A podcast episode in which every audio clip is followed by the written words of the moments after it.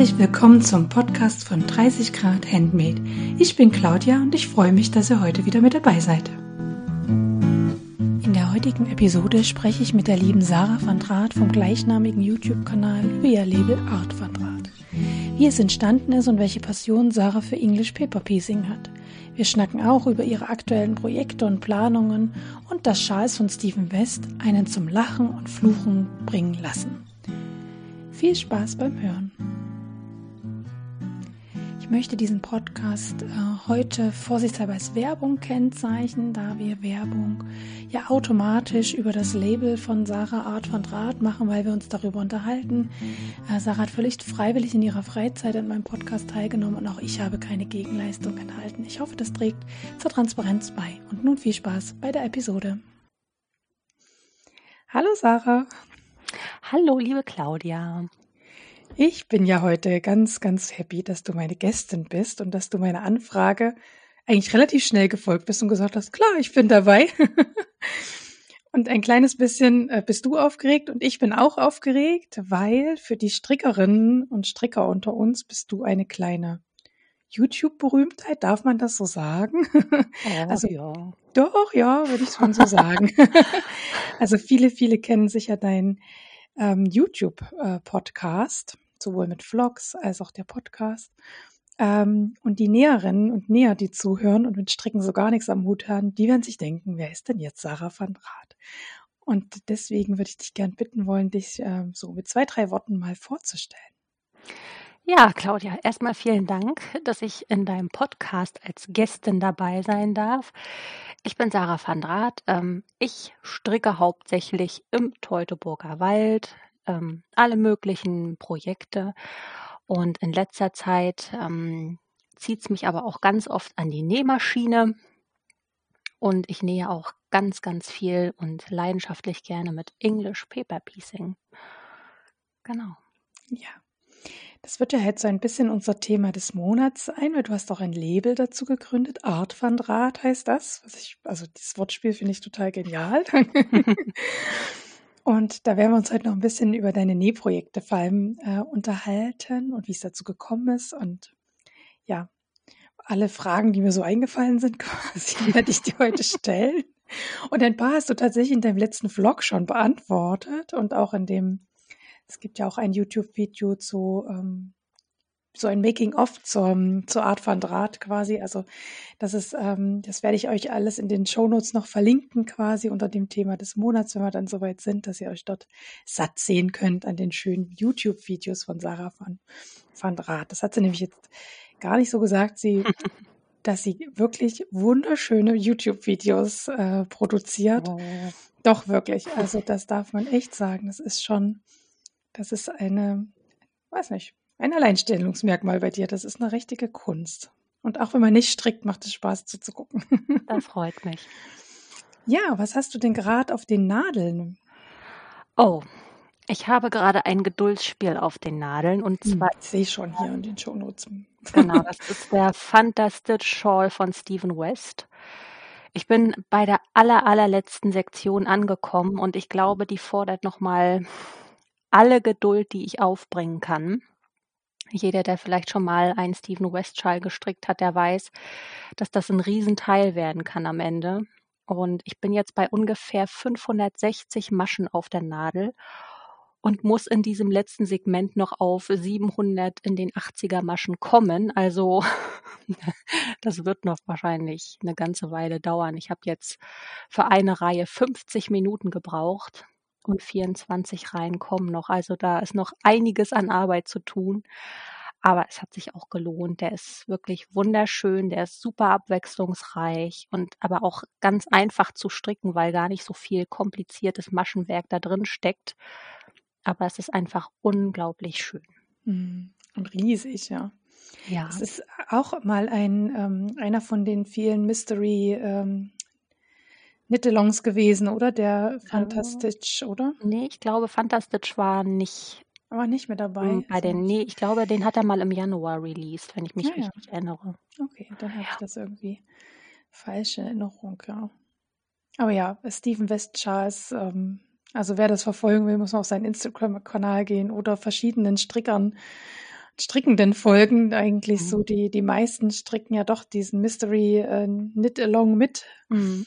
Und ähm, da wird regelmäßig gejubelt und geflucht gleichzeitig, habe ich immer so das Gefühl. So wie du jetzt auch. Ja, ich habe vor, vor zwei Jahren wollte ich da auch mal mitstricken bei diesem Slipstravaganza, aber ich habe irgendwann aufgegeben. Das war dann doch irgendwie nicht meins mit diesen vielen Löchern drin und auch im letzten Jahr waren da irgendwie so komische Löcher mit Schrimp-ähnlichen Strickformationen drin. Das war auch nicht so richtig mein Fall. Also es ist immer so ein Hit or Miss, ne? Manchmal ist es ganz toll und manchmal gar nicht so. Mhm. Ja. Der neue ist jedenfalls schon ausgerufen, der neue Mystery Knit Along von ihm. Äh, Ich weiß jetzt, Ja. Twist and Turns, glaube ich, oder Turns Genau. and Twist. Irgendwie so, Twist and Turns. Twists ne? and Turns. Ja, Mhm. na, sind wir mal gespannt. Die Farben, die er präsentiert hat, sind zumindest ruhiger als die, also als die letzten Jahre. Sonst war es immer bunt, bunt, bunt, bunt, bunt. Und jetzt hat man so, oh, es ist nur eine Eyecatcher-Farbe und die anderen sind doch recht äh, ruhig. bin Dezent, gespannt. genau. Ja, bin Mhm. gespannt. Ja.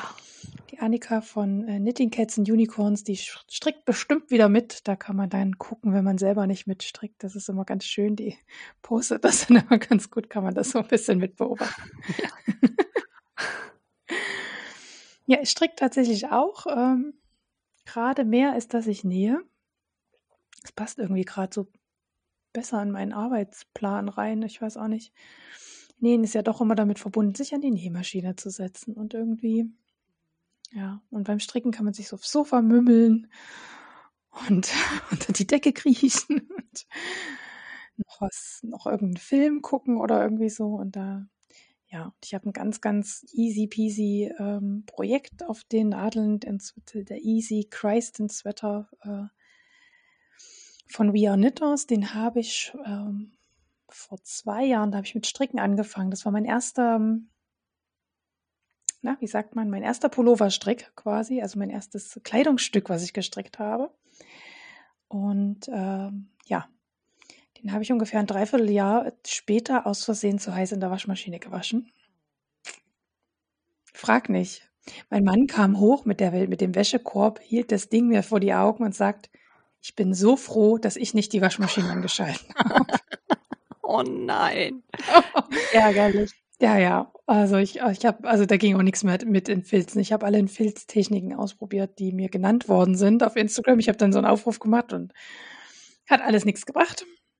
Und jetzt komme ich endlich, endlich dazu, mir die Version 2 zu, zu stricken wieder. Weil ich habe ihn doch sehr gerne getragen, aber doch. Ähm, Das äh, muss ja wirklich irgendwie Liebe gewesen sein, ja. Ja, ich habe ihn Ach. wirklich gern getragen. Und es war so dieses, ich kann, ich kann ja doch was produzieren mit dem Stricken, ne? Genau. Es war halt so mein erstes Strickstück, was ich halt, ja, was irgendwie wie ein Kleidungsstück aussah. Und äh, ja, irgendwie hängt da so meine Liebe dran. Und ich habe auch dieses Oversizige ganz gern gemocht und dann auch dieses, wie es, ach nee, das, das sehen ja die Podcast-Zuschauer nie, aber sie die kriegt so Ballonärmelchen, dieses Ding, wenn man dann die, die ähm, Bündchenmaschen etwas, ähm, da, da nimmt man sehr viele Maschen ab und dann kriegt das wie so unten so Ballonärmelchen und ich habe es irgendwie gern gemocht. Und das sieht so aus, als hätte das auch so eine Art U-Boot-Ausschnitt, ne? Genau, schlussendlich ist es wirklich ein easy peasy Ding, weil man strickt vier große Lappen, äh, also ja, also zwei, ein Vorderteil, ein Rückteil, das ist erstmal ein Viereck und dann die Ärmel sind auch nochmal zwei, erstmal nur Lappen in Anführungsstrichen und dann, also dann näht man das zusammen am Ende.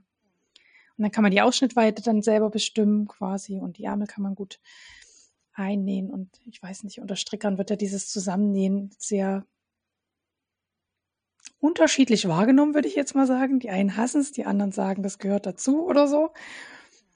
Aber ich finde das jetzt nicht so schlimm, da am Ende das zusammenzunähen. Also Nähte haben ja in der Regel immer eine Funktion und gerade auch bei Strickstücken kann so eine Naht das äh, Strickteil wirklich nochmal total verändern und ihm eine richtig schicke Struktur geben, dass es nachher so ein bisschen wie Haute Couture aussieht, finde ich. Bei so manchen Teilen, die dann zusammengenäht werden, die kriegen dann nochmal irgendwie, ja, einen ganz anderen Flair, je nachdem, wie die Naht gesetzt wird. Und Ich kenne auch einige Projekte, wo mit Absicht so Fake-Nähte reingestrickt werden. Da wird dann in ein Glatt rechts wird dann komplett nach oben durch immer eine linke Masche gestrickt, dass das so aussieht, als wäre das zusammengenäht und das gibt irgendwie auch noch mal 'ne ganz andere Optik. Mhm. Na, ich glaube ich denke, bei dem Pullover geht es da nicht um Optik, sondern Hauptsache für 'n Strickanfänger geeignet. Aber wo du gerade von deinem ersten, äh, tragbaren Teil sprichst, ich habe heute auch mein erstes tragbares Teil mit Ballonärmeln an. Du, guck. Ja, das ist ja der Sunday Cardigan von Petite Knit. Das war auch das erste Kleidungsstück, das ich jemals gestrickt habe und dazu greife ich immer wieder. Aber ich würde ihn nicht in der Waschmaschine waschen. Da war ich immer so: „Okay, deine Strickteile wirst du bis den bis zum Rest deines Lebens per Hand waschen. Anders nicht.“ Weil ich auch immer die Wollpullover von meinem Mann äh, mal in der Waschmaschine gewaschen habe und danach hat da leider auch nicht mehr reingepasst. Ich habe eigentlich ein sehr schönes Wollprogramm, wo die Woll also, wo bis jetzt jedes Strick Strickstück wirklich gut rausgekommen ist. Ähm, ja, aber wenn man es halt nicht ins Wollprogramm schmeißt, sondern bei den hellen 30 anderen Grad also, ich habe es einfach bei passend zu meinem Namen zur 30 Grad Wäsche bei hell mit reingetan. Ich habe überhaupt nicht drüber nachgedacht. Ach, ist auch hell rein und, oh. Ja, und dann war es halt schön verfilzt. Also, die 10 Grad mehr. Im Wollprogramm wäscht er 20 mit 20 Grad und gut, schleudert natürlich auch nicht so viel und da wird das ja eher so gewippt in der Waschmaschine, würde ich jetzt mal sagen. Na ja, wird mir so schnell oder wird mir so schnell nicht noch mal passieren. Ja. Ja, und jetzt, äh, stricke ich mir den grad wieder. Und tatsächlich hätte ich, ähm, zu diesem Zeitpunkt Petite Knit schon gekannt, dann hätte ich wahrscheinlich auch mit einer Anleitung von ihr angefangen, weil die macht auch tolle Anleitungen. Also, den Cardigan, den ich heute anhabe, der ist auch ein bisschen oversizig geworden, aber ist auch ein Petite Knit der äh, Novice Chunky Edition. Mm. Mhm. Genau, genau. Und da fand ich die Anleitung auch so anfängertauglich, da musste ich nirgends war richtig gut. Das stimmt. Ja. Sehr ausführlich beschrieben. Mhm. Ja, und dann auch, was ich auch total mag, was mich jetzt bei We Are Knitters 'n bisschen stört, ist, da ist halt die Reihenanzahl angegeben für 'n Viereck. Ne, so. Und dieses Reihenzählen, das nervt mich total. Und bei Petite Knit ist ja häufig, strick jetzt einfach so lange, äh, im Kreis oder hin und her, bis du irgendwie 40 Zentimeter erreicht hast, ne? Ja. So. Mhm. Und, ähm, ja. Das ist irgendwie leichter, weil dann strickt man erst mal und bis man so das Gefühl hat: „Ah ja, jetzt könnte es hinhauen“, dann misst man mal aus. Ähm, aber wenn man so Reihen zählen muss und ständig ähm, ich habe so auf'm Handy so 'n Reihenzähler und ständig drückt man da drauf und ach, nervig. Mhm. Also, ich würde in Zukunft tatsächlich, ähm so eher bevorzugen. Strick einfach so lange, bis das Teil so und so lang ist und dann guck, ob dir das gefällt. Im Zweifel strick noch länger, wenn's du länger brauchst, ne? So. Genau, ja.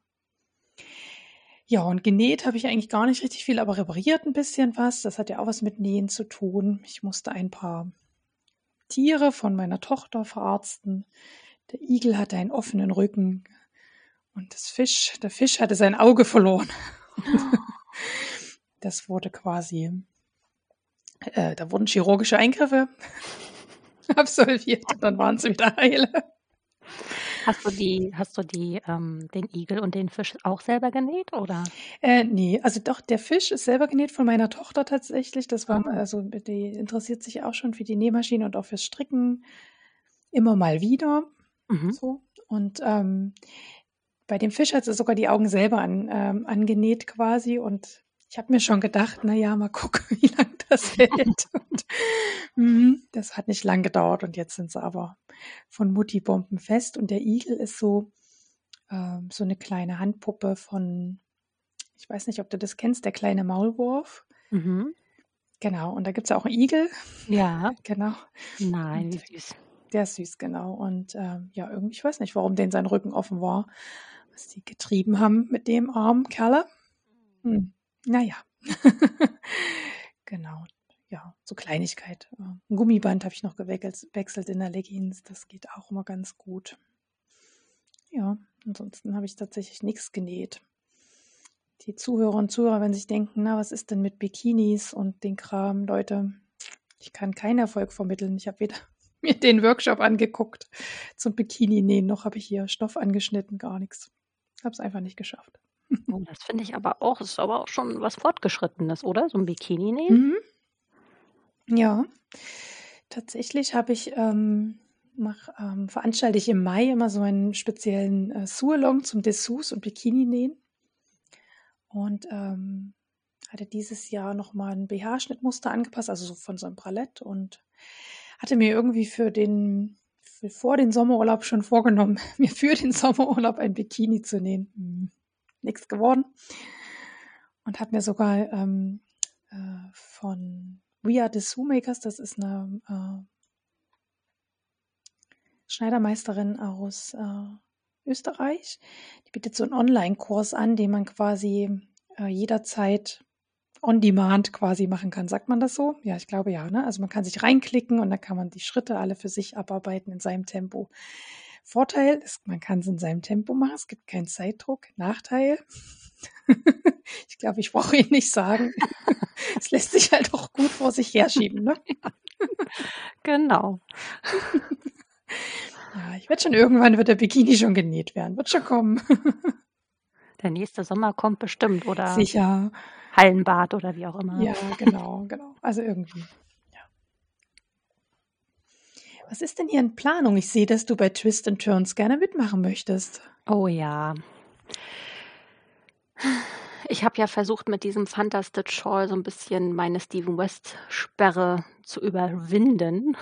Das ist ja so das erste Projekt, das ich tatsächlich mal durchgestrickt habe von ihm, weil das ist schon alles immer ganz schön anspruchsvoll und äh, dauert lange und wird sehr groß. Aber ich dachte mir, okay, Twists and Turns. Das hört sich nach Zopfmustern an. Da hast du Lust drauf, da machst du mit.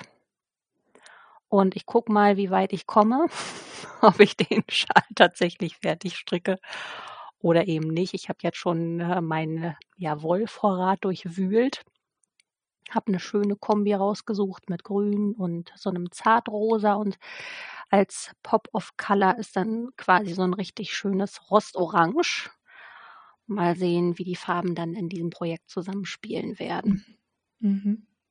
Ich werde wahrscheinlich, ich werde bestimmt nicht bis zum Ende des Oktobers fertig werden. Dazu habe ich einfach zu viele andere Sachen zu tun. Ja. Aber wenn er fertig wird, dann kann ich das schon als Erfolg verbuchen. Und wenn es nächstes Jahr im Sommer ist, egal. Stell dir jetzt mal vor, ich als Strickschnecke, Gott, ich wachse mir gar nicht zu. Also so lange wie du an 700 irgendwas Maschen strickst. Ich hatte jetzt das Tuch Nummer zwei von Rosa P. Da waren am Ende, glaube ich, 300 Maschen drauf.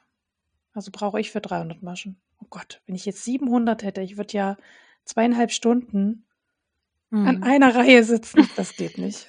Das kann ich nicht machen. Ja, deswegen sage ich, es ist ein absolutes Geduldsspiel jetzt so diese letzte Sektion. Ja.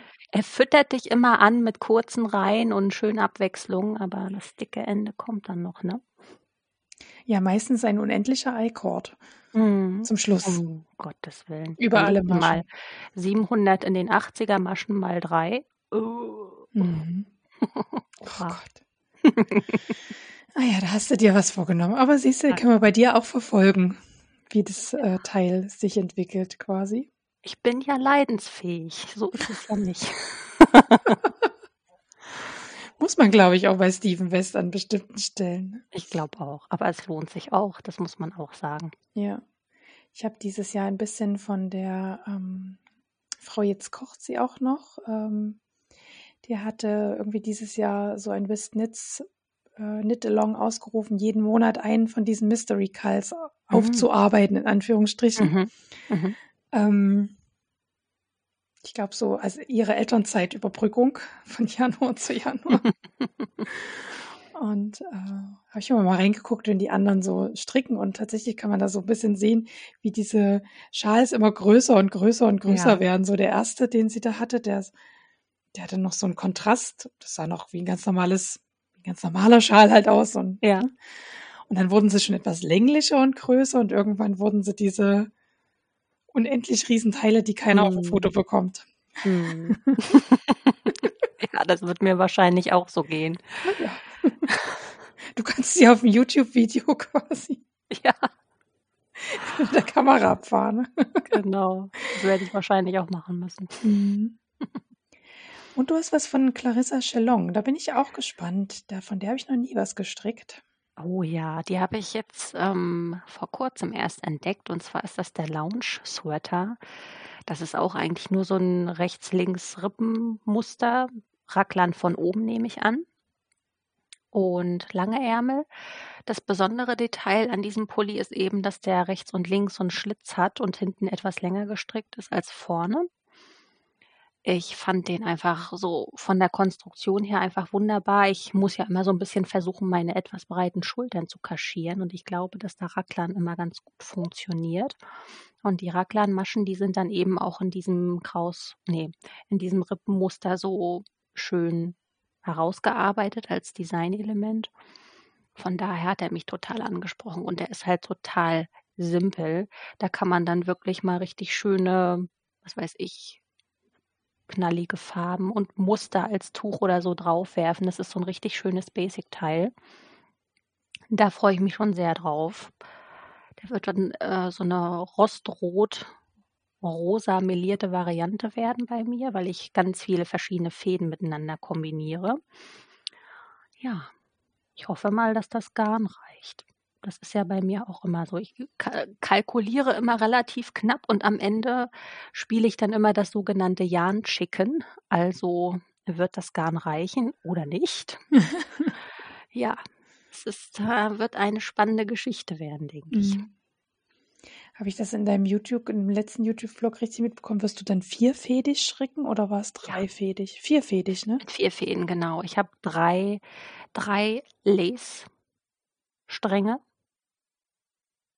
das ist, ähm, ein Strang hat 800 Meter auf 100 Gramm, davon drei. Und dann habe ich noch ein Light Fingering dazu. Also ich habe auf 50 Gramm 250 Meter. Muss dann am Ende quasi auf ein Sportgewicht kommen. Also irgendwas mit einer Lauflänge zwischen ja, 360 bis ja, 400 ist eigentlich auch schon zu viel, aber irgendwas so zwischen ähm, 340, 360, 380 Meter auf 100 Gramm, genau. Mhm. Da muss ich mal gucken, wie ich da meine Garne organisieren werde, mhm. dass da ein Strang draus wächst. Ja. Ich habe schon echt gedacht, boah, vierfädig.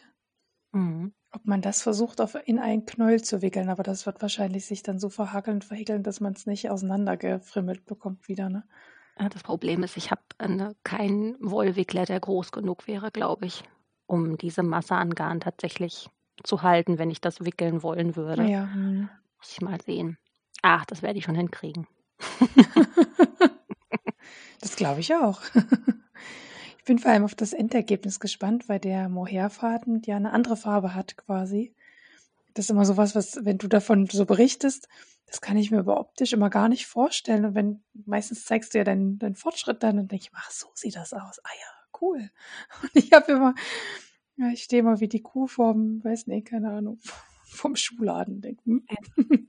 Ja, genau. Also ich habe genau drei, drei Fäden werden in diesem Rostrotbraun und ein Faden wird in so einem äh, hellen Rosa, so puderrosa Ton.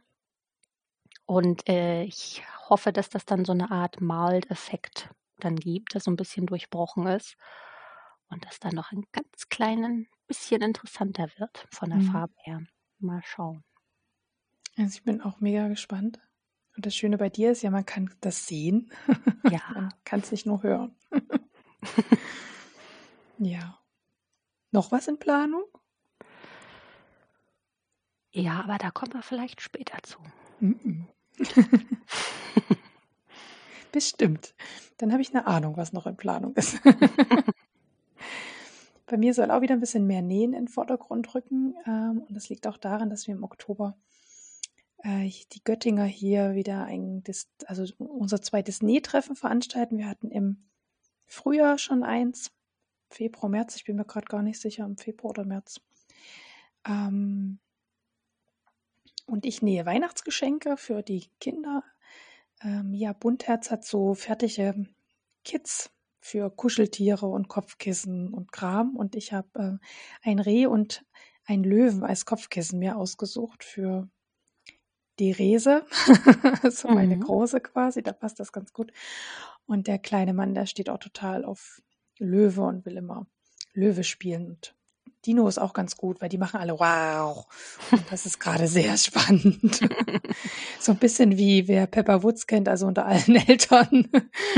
der kleine Schorsch, der macht ja auch immer, der Dinosaurier macht auch, der Sausier macht auch immer wow. so ein Kind, cool. so ein Kind habe ich auch zu Hause. und da hoffe ich, dass quasi der Weihnachtsmann das Richtige ausgesucht hat. Sehr schön. Und wenn ich das fertig habe, ich nehme noch so einen Stapel Ausbesserungen mit, weil die liegen hier schon ewig rum. Vom letzten Herbst noch. Und diesen Herbst sollten sie vielleicht dann doch mal tragbar für, kind, für die Kinder sein, bestimmte Dinge. Da müssen Ärmel gekürzt werden und Bündchen, die ich aus Versehen zu eng gemacht habe, die müssen ein bisschen erweitert werden, dass das Kind auch mit seinem Fuß oder seiner Hand auch da durchkommt. Und das nehme ich jetzt mal zum Nähwochenende mit. Vielleicht kann ich mich da besser disziplinieren. Sehen. Aber das ist doch toll, wenn man sowas äh, selber anpassen kann. Ne? Ich kann mir das gar nicht vorstellen, dass es noch so viele Leute gibt, ähm, die die Sachen wirklich noch anpassen. Wobei der Trend da wahrscheinlich auch wieder hingeht, die Sachen, die man hat, einfach so ein bisschen umzuändern, gerade für die Kinder vielleicht die Größen anzupassen oder wenn man selber was im Schrank hat, wo man sagt, okay, der Schnitt ist jetzt vielleicht ähm, zu gerade, ich nähe da mal eine Taille rein oder so. Das finde ich echt schön. Da möchte ich irgendwann auch noch mal hinkommen, dass ich auch mal äh, das auf die Reihe kriege, vielleicht Sachen für mich abzuändern oder gar mal ein Kleidungsstück zu nähen. Das ist noch mal so ein ganz großes, weites Ziel von mir. Da bin ich ja immer wieder äh, erstaunt, ne? Du machst ja so die, da kommen wir ja gleich dazu, so die ersten Quiltprojekte und das ist so, Mhm. und ich nähe hauptsächlich Kleidung für mich. Also ich habe angefangen für die Kinder, aber irgendwann, es gibt so viel Kleidung für Kinder, die im Umlauf ist, wo man sich nicht an die Nähmaschine setzen muss. Da muss man dann eher gucken, dass man die repariert bekommt, Löcher, ne, so Löcher zukriegt und so. Dass ich mir denke, also die braucht jetzt nicht noch die zehnte Hose, nur damit sie eben eine selbstgenähte anhat. So, ne?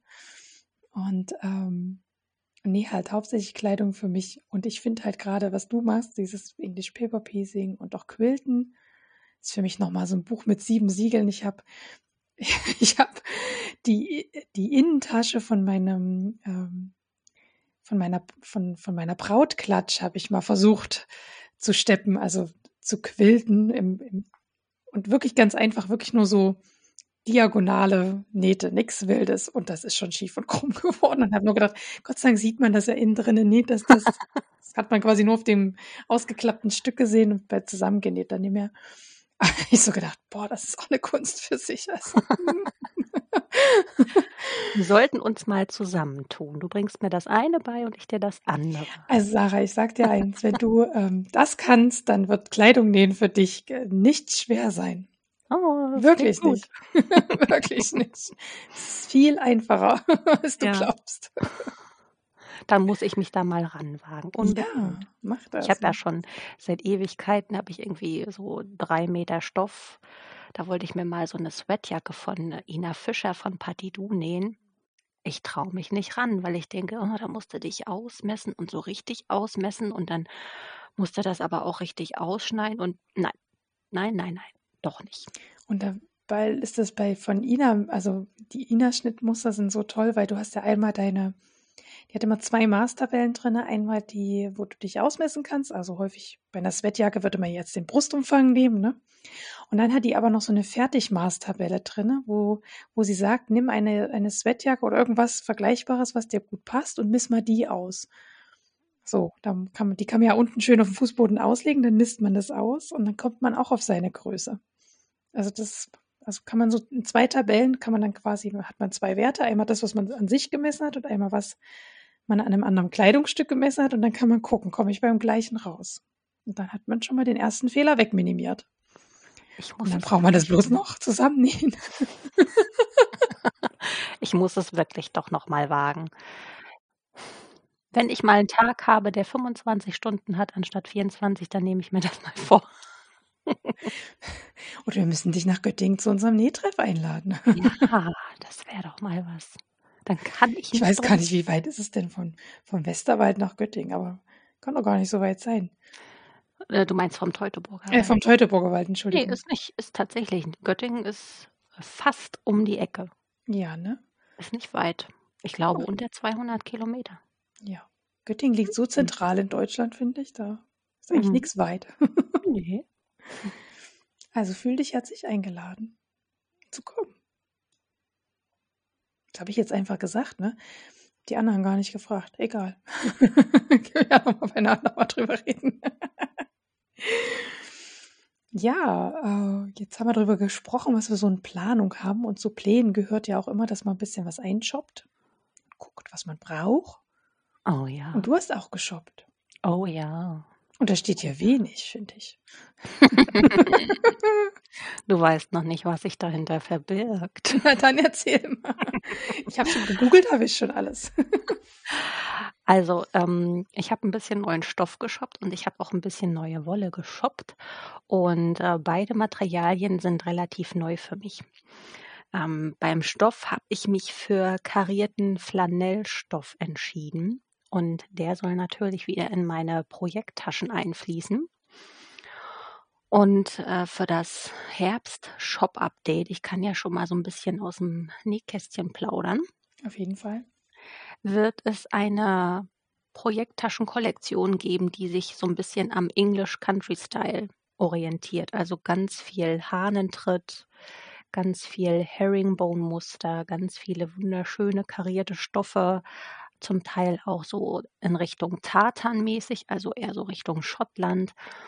Aber die Inspiration dahinter war eben ähm, der Film Liebe braucht keine Ferien. Nee, stimmt nicht. Wie heißt der? Wie heißt dieser Weihnachtsfilm mit äh, Jude Law und wie heißt der noch? Cameron Diaz. Du fragst Sachen, aber ich kann Und, und, schnell für dich und. ja googeln. Äh, ich glaube, Liebe braucht keine Ferien heißt der. Da geht es ja darum, dass irgendwie eine Amerikanerin mit einer Britin die Häuser tauscht und das Haus in England ist super gemütlich. Das ist so ein ganz tolles Landhaus-Cottage mit äh, großem Backstein gebaut und Kaminfeuer und alles ganz klein und winzig und urig und holzig und so. Und da habe ich gedacht, boah, dieses Gefühl, das willst du irgendwie in Projekttaschen einbauen. Und deswegen habe ich mich eben für diese karierten Flanellstoffe entschieden. Da kann man nicht nur das Täschlein bewundern, sondern man kann es auch kuscheln, weil es unglaublich weich ist. Ich muss mal gucken, ob ich das in diese English Paper Piecing Form gezwängt kriege. Aber wenn das funktioniert, dann werden das hoffentlich wieder ganz besondere Hingucker. Da bin ich auch gespannt, weil Flanell ist ja auch ein sehr fließender Stoff. Und da hast du schon recht mit gezwängt. Also da muss man schon wahrscheinlich gut kleben und gut gucken, dass das um die, diese Schablone gut dann gespannt ist. Ne? Hm. Genau. Mal Ja. sehen, wie das wird. Ich werde Mhm. ihm meinen Willen aufzwingen. Du hast recht. Und der Film heißt auch Liebe braucht keine Ferien. Ah, Gott sei Dank. Das Gedächtnis funktioniert noch. Und du hast äh, isländische Wolle, oder? Plötlobi ist isländische Wolle. Oh ja, genau, Plötolopi. Ich habe Anfang des Jahres schon mal so ein bisschen was bestellt und zwar möchte ich den Into the Wild stricken. Das ist ein Colorwork Pullover von Tanja Barley und das ist so ein richtig schönes, ja, Waldgrün und in der Rundpasse sind Füchse drinne. Orangefarbene Füchse auf so weißem Hintergrund mit so, so ganz tollem Colorwork und der Rest des Pullovers ist dunkelgrün. Und da habe ich mir jetzt gerade noch ähm, die zwei Farben dazu bestellt, die Ewigkeiten ausverkauft waren. Also ich glaube, an Plötolopi von Eastex kommt man gerade sehr schwer ran. Ich weiß gar nicht, woran das liegt, ob die irgendwie auch nur so saisonal immer ihre Wolle anbieten, immer wenn sie halt gerade was da haben oder wie auch immer.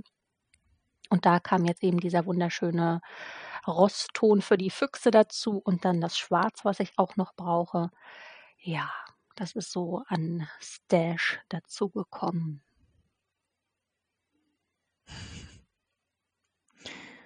Naja, geht doch noch. Guck mal, der Flanell ist ja schon fast wie, so gut wie vernäht. Genau. Wenn es nur so wäre. Wenn es so wäre, oder? Ja.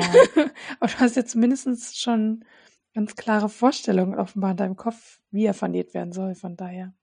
Und auch für die Wolle gibt es schon ein konkretes Projekt. Das ist ja schon immer mal, Das finde ich, also wenn man so shoppt, finde ich das schon mal ganz gut, auch wenn es dann manchmal noch lange dauert, bis es dann wirklich Umsetzung findet, aber Ja, ich sage auch immer, meine Wolle und meine Stoffe, die müssen erst eine gewisse Zeit ablagern, bevor ich dann tatsächlich da loslege. Wie guter Wein, der muss auch ein bisschen liegen. Richtig, genau. Ja, ich war auch ich war auch ganz brav und habe eigentlich nur Dinge gekauft, die so leer geworden sind. Äh, nix Wildes. Also, ich habe, äh, mir Stickgarn geholt, auch für dieses Kissenprojekt, weil ich mir nicht sicher bin, wie ich habe in die Anleitung noch nicht geguckt, wie die Augen und die Münder quasi gemacht werden und ich glaube, Stickgarn ist da einfach besser als normales Nähgarn zum, äh, draufsticken. Und ansonsten habe ich tatsächlich stinknormale Druckknöpfe und Nähmaschinennadeln ähm, mir einfach hier im Göttinger Stoffladen gekauft. Nix Wildes, Leute. Nix Die Wildes. Basics, die immer nicht so aufregend sind, aber ohne die nichts geht, ne?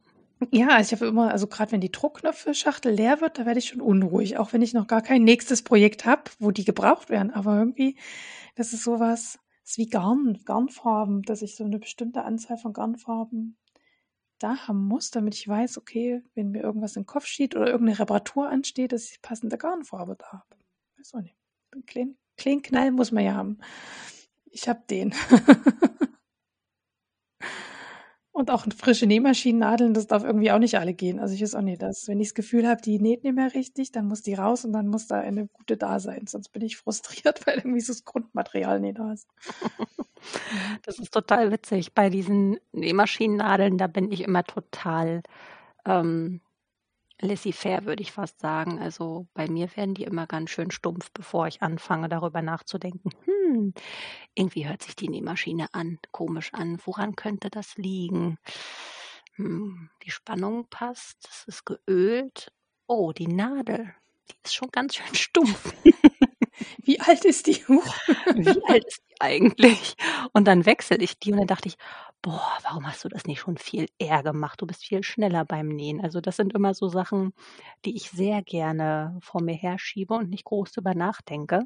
Es muss immer Nähmaschine an und dann muss es losrattern. Nicht erst hier und da fummeln, sondern aber das macht sich irgendwann, wenn man zu lange wartet.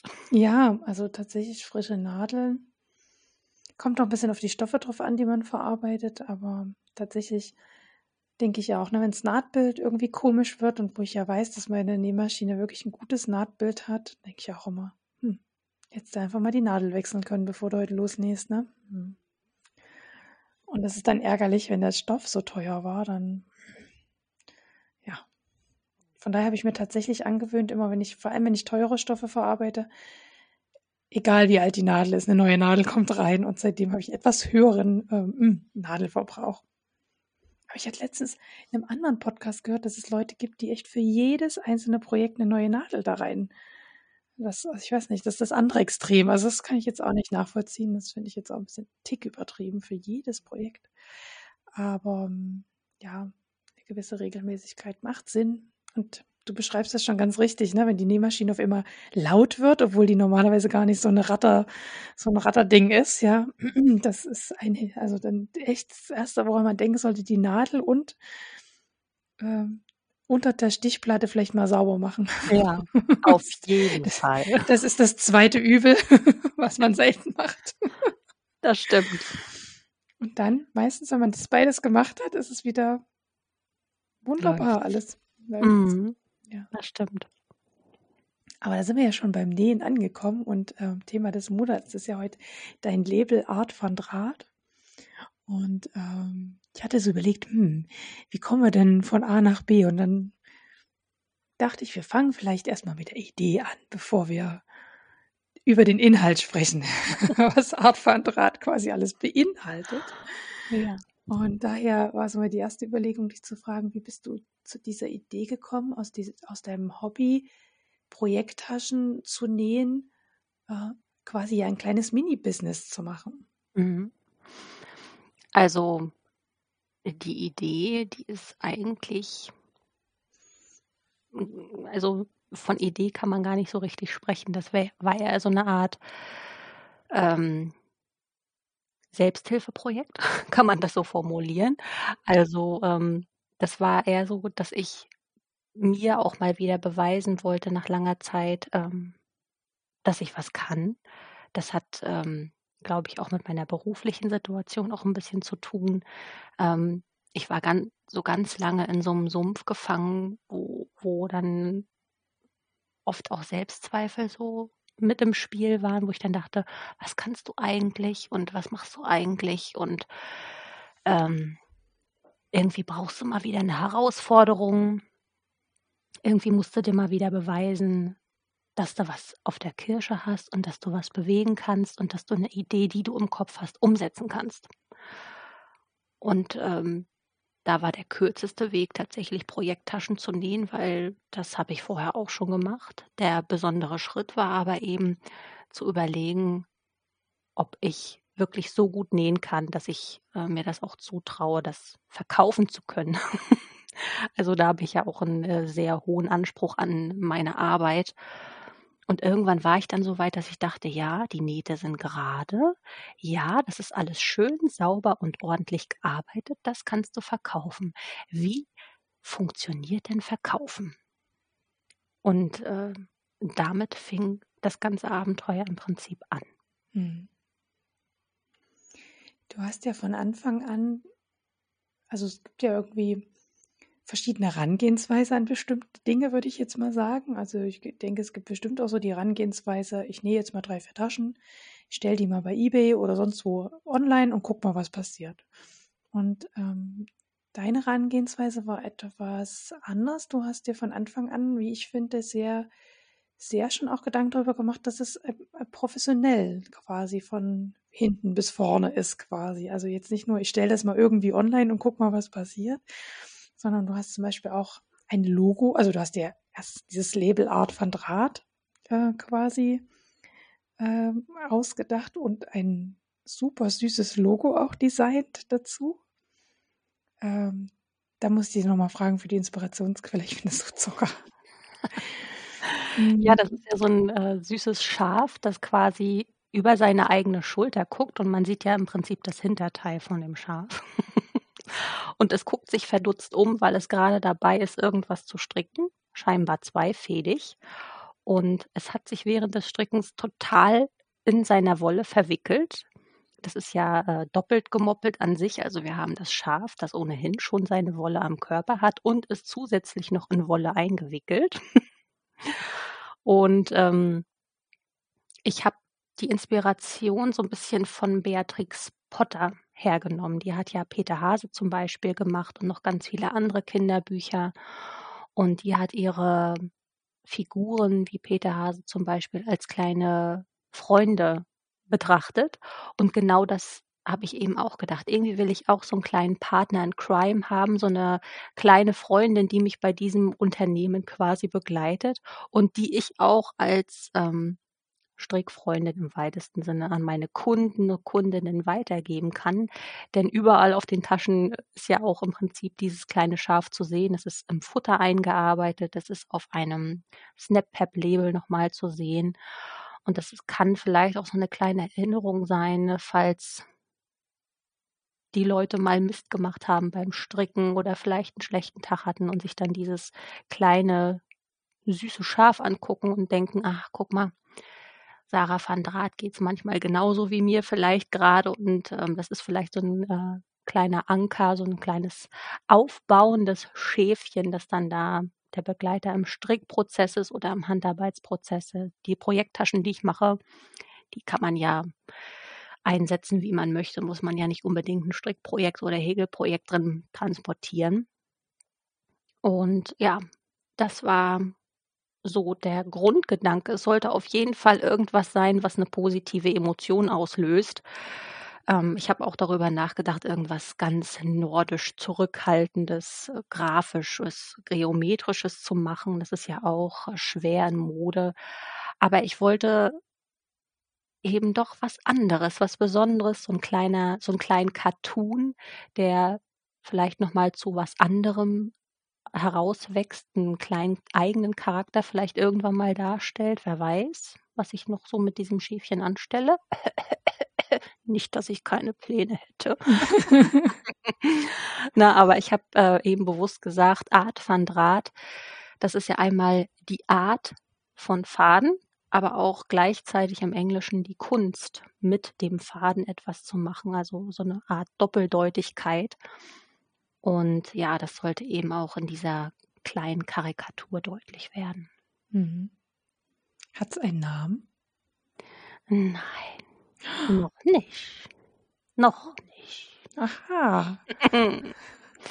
Ich habe ja schon gesagt, äh, mal sehen, was das Schaf noch alles so machen kann. Bevor wir dann zu der Art kommen, des Nähens quasi, wollte ich dich noch fragen, ähm, vorher hast du ja quasi für dich deine Projekttaschen genäht oder für Freunde vielleicht mal als Geschenk. Und jetzt ähm, ist es ja so, dass du, vorhin haben wir gehört, dir eine Kollektion sogar ausdenkst mit einer Inspirationsquelle und dann ja sehr produktiv an die Sache rangehen muss, damit quasi alles fertig ist zu einem bestimmten Stichtag. Ähm, wenn du das dann, also ich weiß nicht, ob man das vergleichen kann, aber wie nimmst, wie nimmst du für dich diese Veränderung auch im Nähen dann wahr? Ist es überhaupt eine Veränderung? Fühlt sich das Nähen anders an, wenn man das so angeht? Oder ja? Mm. Also das Nähen an sich fühlt sich nicht anders an, aber dadurch, dass ich äh, deutlich mehr nähe als vorher und äh, deutlich öfter immer wieder die gleichen Arbeitsschritte mache, weil Taschen sind haben eine bestimmte haben einen bestimmten Aufbau, da sind immer wiederkehrende gleiche Arbeitsschritte zu machen, Stoffe verquilten, die English Paper Piecing Teile zusammennähen, dann Böden dran nähen und und und so weiter. Das ist ja immer, es passiert ja immer wieder das Gleiche.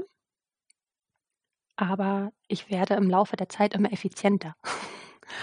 Also ich versuche dann wirklich immer einen Arbeitsschritt mit allen Taschen abzuarbeiten, sodass dann alle Taschen gleichmäßig wachsen. Und äh, dadurch werde ich immer schneller im Nähen dieser Taschen. Und inzwischen muss ich auch nicht mehr darüber nachdenken, war die Naht jetzt gerade oder ähm, habe ich jetzt die Zusatznaht mit dem Paspelband richtig eingenäht, dass das ordentlich aussieht. Also diese Gedanken mache ich mir schon gar nicht mehr. Ich kann mich wirklich darauf ähm, konzentrieren, die Arbeitsschritte abzuarbeiten. Das hat sich auf jeden Fall verändert. Es ist effizienter geworden und dadurch, dadurch, dass ich schneller bin im tatsächlichen Zusammennähen, habe ich auch mehr Zeit, mir am Anfang zu überlegen, wie die Designs so aussehen sollen. Und ähm, das wird man jetzt wahrscheinlich auch im nächsten Shop-Update merken, dass da eben neue English Paper Piecing Formen dazugekommen sind, dass ich anfange mit verschiedenen Farben, verschiedene Muster mit English Paper Piecing zu machen. Das sind dann eher so Sachen, die sich weiterentwickeln, einfach weil ich jetzt schon schneller bin im eigentlichen Zusammennähen und ähm, dann mehr Zeit habe zum Designen tatsächlich. Mhm. Ja. Jetzt hast du ja schon äh, erzählt, dass äh, deinen Taschen zu eigen ist, dass sie sehr oft mit English Paper Piecing, ähm, also die Oberfläche gestaltet ist, quasi, mhm. also die Vorderseite der Tasche.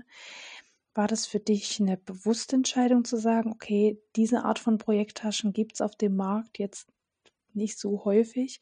Oder war das Zufall, dass du dazu gekommen bist, das so zu machen? Hm, ne, das war eine bewusste Entscheidung von Anfang an. Das sollte im ersten Moment auch Alleinstellungsmerkmal sein, Mhm. denn wer ist schon so verrückt und macht English Paper Piecing Projekttaschen? Also, es gibt ein paar Verrückte, aber es ist eben nicht so häufig und, ähm, das sollte schon Alleinstellungsmerkmal sein einerseits. Andererseits nähe ich einfach total gerne mit der Hand. Also, mhm. das ist auch ganz oft Eigennutz. Das macht mir so einen Spaß. Das kann niemand verstehen. Besonders wenn man kleine English Paper Piecing Formen nimmt. So dreiviertel Inch oder ein Inch Größen. Das sind schon ganz schön kleine Papierschnipsel. Aber das ist, boah, das ist Therapie und Spa-Tag in einem für mich. Ich kann mich da so herrlich entspannen. Also es ist Eigennutz einerseits, aber auch Alleinstellungsmerkmal andererseits. Mhm. Das Nähen kann ich noch verstehen, aber das Vorbereiten dafür stelle ich mir oh, langatmig vor. Diese Teile auszuschneiden, sie alle einzeln über die Papiere zu spannen und anzufixieren, ja meistens wahrscheinlich mit dem Stoffkleber zu fixieren Oh, das stelle ich mir so langwierig. Und dann ja, wenn man fertig ist, alles wieder rausfriemeln und wenn der Stoffkleber zu dolle klebt, das ja irgendwie so rauszuholen, dass es nicht zerreißt und dass man es eventuell vielleicht auch wiederverwenden kann. Also ich, das drumherum stelle ich mir sehr äh, aufwendig und ja, sogar nervig vor tatsächlich. Also ich kann mir nichts Entspannenderes vorstellen. Das ist äh, tatsächlich wirklich wie eine Sucht. Und ich weiß ja, dass es am Ende wirklich toll aussehen wird. Also meiner Meinung nach.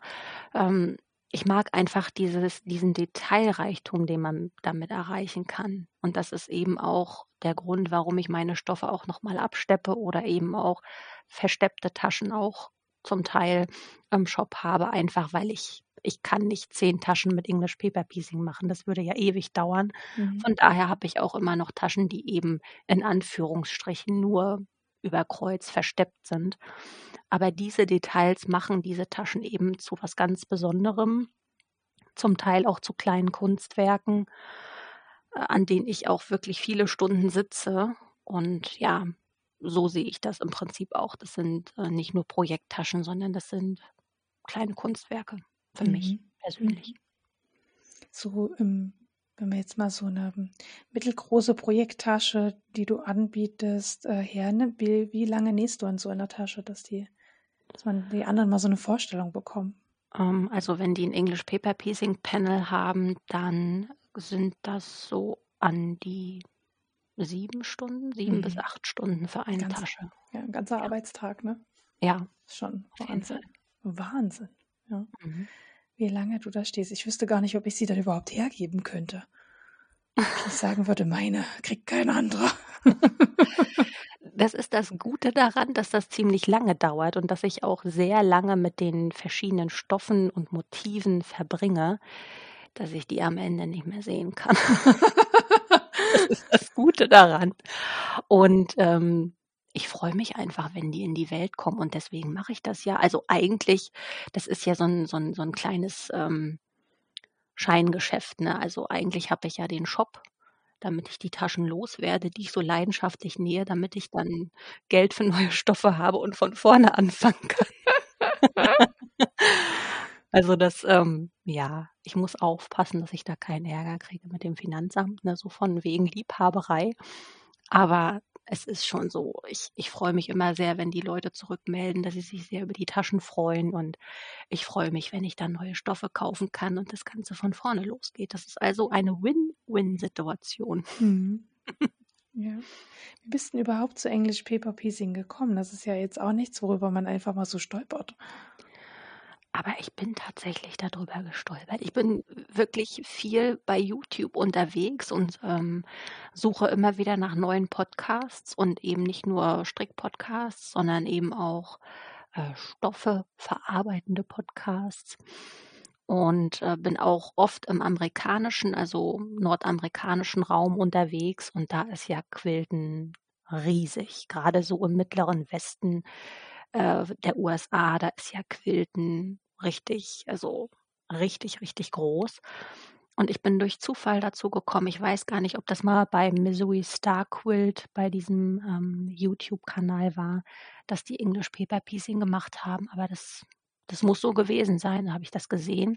Und im ersten Moment dachte ich auch, um Gottes Willen, ist das viel Arbeit. Das würde ich nie im Leben machen.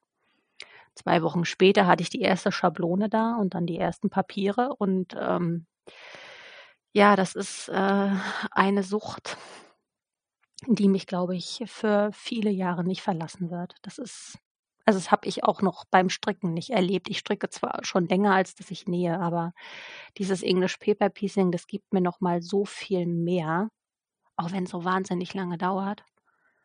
Aber das, also das das hat mich wie der Blitz getroffen. Mhm. Ich stelle mir das auch so ein bisschen, also wirklich, dass man sehr konzentriert sein muss, dass man nicht aus Versehen dieses Papier mit einnäht. Dass man ja wirklich diese Lücke zwischen mhm. Stoff und Papier trifft. Ja. Alles Übungssache. Ja, denke ich mir auch, dass das alles mhm. Übungssache ist. Mhm. Aber es ist eben die Herausforderung bei dieser mhm. Übung. Ne? Ja. Ja. Mhm. Wo beziehst du gern deine Stoffe und Materialien dafür her? Das interessiert ja mal die Nähenden unter uns unheimlich. Wo kommen die Stoffe her und wo kann ich das nachmachen? Also, es gibt ja unterschiedlichste Anbieter, aber dann äh, ich glaube, die Leute, die mich wahrscheinlich, äh, schon am Namen erkennen, das sind die, die bei MyQuilShop arbeiten. Also, da kaufe ich wirklich sehr oft und sehr gerne Stoff. Die haben einfach wunder wunderschöne Kollektionen, auch von Dashwood, von Tula Pink, von Robert Kaufmann, von Moda Fabrics. Also eigentlich eine wunder wunderschöne Auswahl. Und dann noch Quiltwerkstatt. Da bin ich auch oft unterwegs. Die haben ein ähnliches Sortiment. Ähm, und Snaply. Snaply für alles, was so an Zubehör nötig ist, was so an einfarbigen Stoffen nötig ist, an Stickgarnen und so weiter. Da, äh, ja, spricht man mich auch schon mit du an. Und bei den äh, speziellen Quiltshops, das ist ja keine Meterware, die du da wahrscheinlich holst, sondern schon ähm, so spezielle Stoffstreifenstücke, die eine bestimmte Inch-Anzahl haben, ne? Genau, das sind die Pre-Cuts, ähm, meistens genau, Layer Cakes. Mhm. Layer Cakes oder Fat Quarters. Das mhm. sind dann so äh, spezielle Maße, so 10 Inch, 5 Inch und dann, ich glaube, 45 Inch oder so. Ich weiß jetzt gar nicht genau.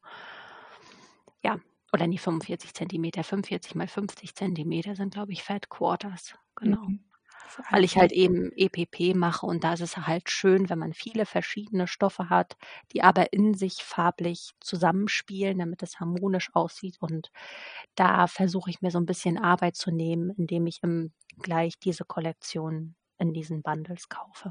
Mhm. Mhm.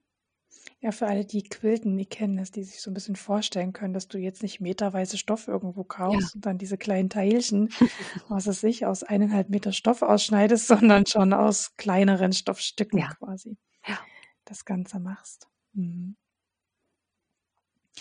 Ähm, in deinem letzten Videopodcast hast du ja auch ähm, ein bisschen einen Einblick, ähm, also es gibt ja zwei Videos, wo du Einblick hinter die Kulissen gibst, aber eigentlich, wenn man dir so überhaupt auf YouTube folgst, du gibst schon viel Einblick äh, hinter die äh, Kulissen und hast vor allem in deinem letzten Videopodcast, da stand die Frage in meinem Kopf schon fest, aber die hast du quasi eigentlich da schon beantwortet, aber ich würde sie trotzdem gerne nochmal stellen. Ist nämlich eine Frage, die ich auch ganz oft gestellt bekomme und deswegen finde ich es immer interessant, sich mit anderen darüber auszutauschen.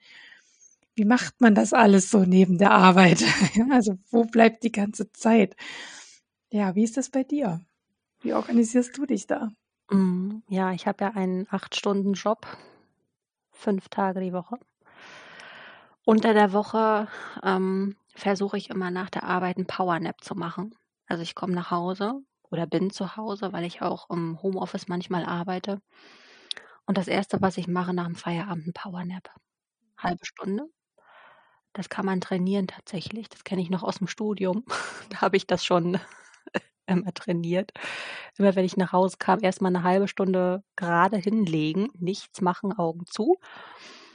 Und danach äh, bin ich irgendwie nochmal so energiegeladen, dass ich dann nochmal für so ein, zwei Stunden mich an den Schreibtisch setzen kann oder an den Arbeitstisch und dann so kleine Sachen mache und dann hauptsächlich auch am Wochenende nähe. Äh, zum Glück habe ich einen Mann, der äh, sich auch gut beschäftigt in seiner Werkstatt. Von daher muss ich da nicht so ein schlechtes Gewissen haben. Aber letztendlich ähm, ist es die Organisation und ich versuche auch wenig auf Social Media unterwegs zu sein. Ich habe zwar zwischendurch und nebenbei immer mal so YouTube-Videos laufen, ne?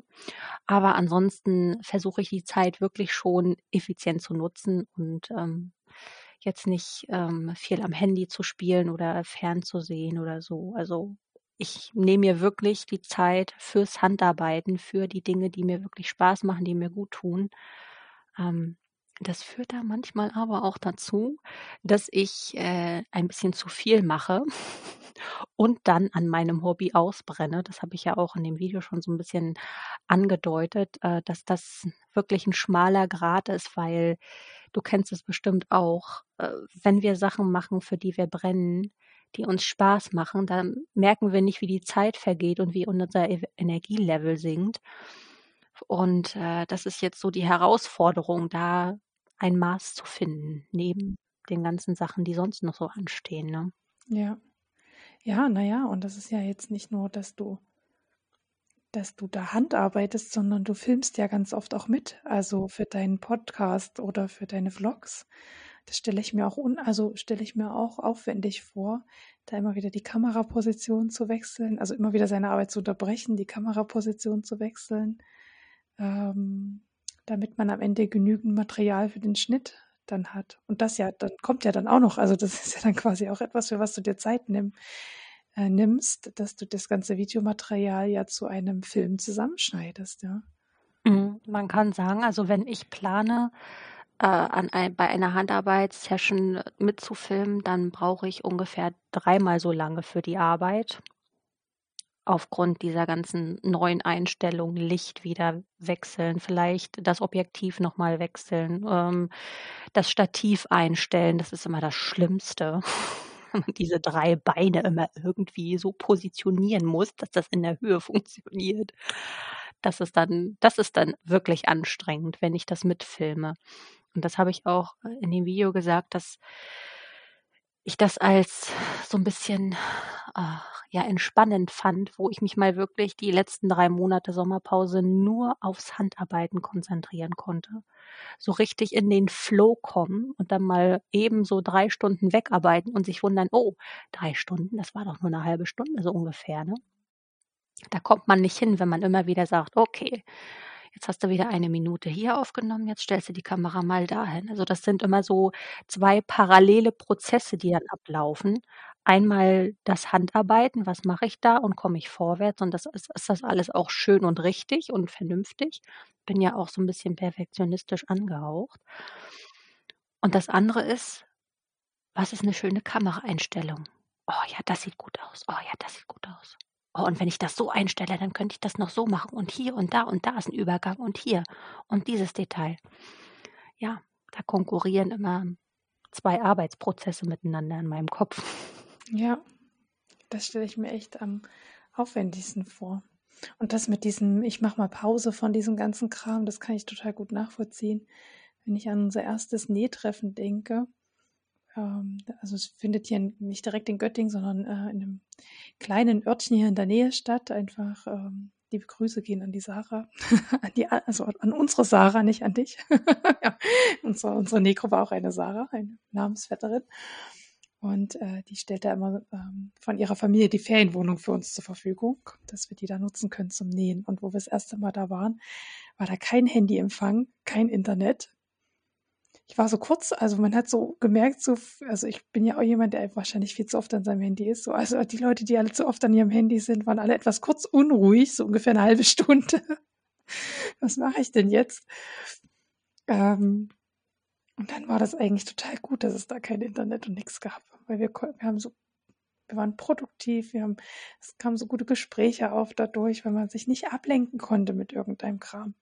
Also, und das kann ich total gut nachvollziehen, dass man da mal Pause braucht. Und dieses, ähm, was du auch sagst, ist, was ich auch gut kenne, diesen Mittelweg zu finden zwischen ich, ähm, ich mache das aus, aus Hobbygründen und diesem zweiten Part, der, der wahrscheinlich auch man sich total selber macht, einfach nur diesen Druck, irgendwie was fertig zu haben, irgendjemanden nicht warten zu lassen. Also eigentlich kann das manchmal gar nicht in Worte fassen, als ob irgendjemand so hinter ihm steht und sagt, du musst mal wieder was posten, du musst deinen Podcast wieder veröffentlichen, du, ne, so, das wird von dir erwartet, so, so ein Druck, der so selber im Kopf ist und da die, eine Balance zu halten, dass es eben ähm, weiterhin Freude macht und kein, kein Muss wird.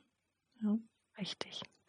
Aber ähm, dieses Damoklesschwert, das du da gerade beschrieben hast, das kenne ich auch nur zu gut. Es ist einfach, also wir leben ja in einer Zeit der absoluten Informationsüberflut und jeden Tag kommen irgendwelche Leute mit irgendwelchen neuen Produkten auf den Markt und mit neuen Ideen oder neue Podcaster und äh, die Konkurrenz ist groß und da denkt man sich auch immer, oh, jetzt müsstest du aber mal wieder was posten, damit die Leute dich nicht vergessen und man äh, verfällt in so eine ja, Technokratie. Ne? Man, man funktioniert irgendwann nur noch für den Algorithmus, damit man vielleicht äh, neue Zuschauer oder neue Abonnenten bekommt. Und es ist völlig irre, was diese sozialen Medien mit uns machen. Aber es ist ein anderes Thema. Ich wollte es nur einmal anschneiden. Aber das baut eben auch den Druck auf. Ich müsste mal wieder und nicht ich, ich möchte, sondern ich müsste mal wieder. Und wenn es in diese Richtung ausschlägt, dann sollte man eigentlich erstmal einen Schritt zurücktreten. Oder das sage ich für mich immer, halt stopp, ähm, irgendwie überschreitet das hier jetzt gerade eine Grenze. Und zum Teil überschreiten auch ähm, Follower und Abonnenten der Grenze. Auch das habe ich so ein bisschen angesprochen, die dann sehr fordernd werden, zum Teil auch recht aggressiv werden. Äh, vor allen Dingen bei, bei den Instagram-Nachrichten, wo ich mir dann auch denke, Leute, hallo, die Videos, das ist alles kostenlos für euch ich habe da so viel Arbeit mit, jetzt lasst mir doch mal den Raum. Ne? Also es ist nicht nur der Druck, der von innen kommt, sondern in meinem Fall auch manchmal von außen. Und ähm, aber der innere Druck, der ist halt auch ganz oft da. Das kann ich wirklich gut nachvollziehen. Völlig zu Unrecht, weil die Leute, die einen gut finden, die werden einen auch nach einem halben Jahr gut finden, wenn man mal wieder was postet. Das denke ich auch, ja. Und manchmal kommt man in so einen Pseudo-Vergleich rein, finde ich, mit Leuten, die das hauptberuflich machen. ich denke, oh Gott, ich muss das genauso professionell machen wie jemand, der irgendwie gesponsert wird und quasi vielleicht nur halbtags arbeitet oder gar das als Hauptjob hat. Ich denke, das kann man ja gar nicht leisten, wenn man eigentlich, also das reale Leben, einen ganz normalen Job erfordert, der schon viel Kraft äh, kostet wo man vielleicht auch viel Kraft lässt, dann sollten die Dinge ja eher für die Kraftschöpfung wieder da sein und nicht auch noch so viel Kraft kosten. Ich werde ja auch nicht müde, in meinem Podcast immer wieder zu betonen, hier, das ist ein reines Freizeitprojekt, Leute.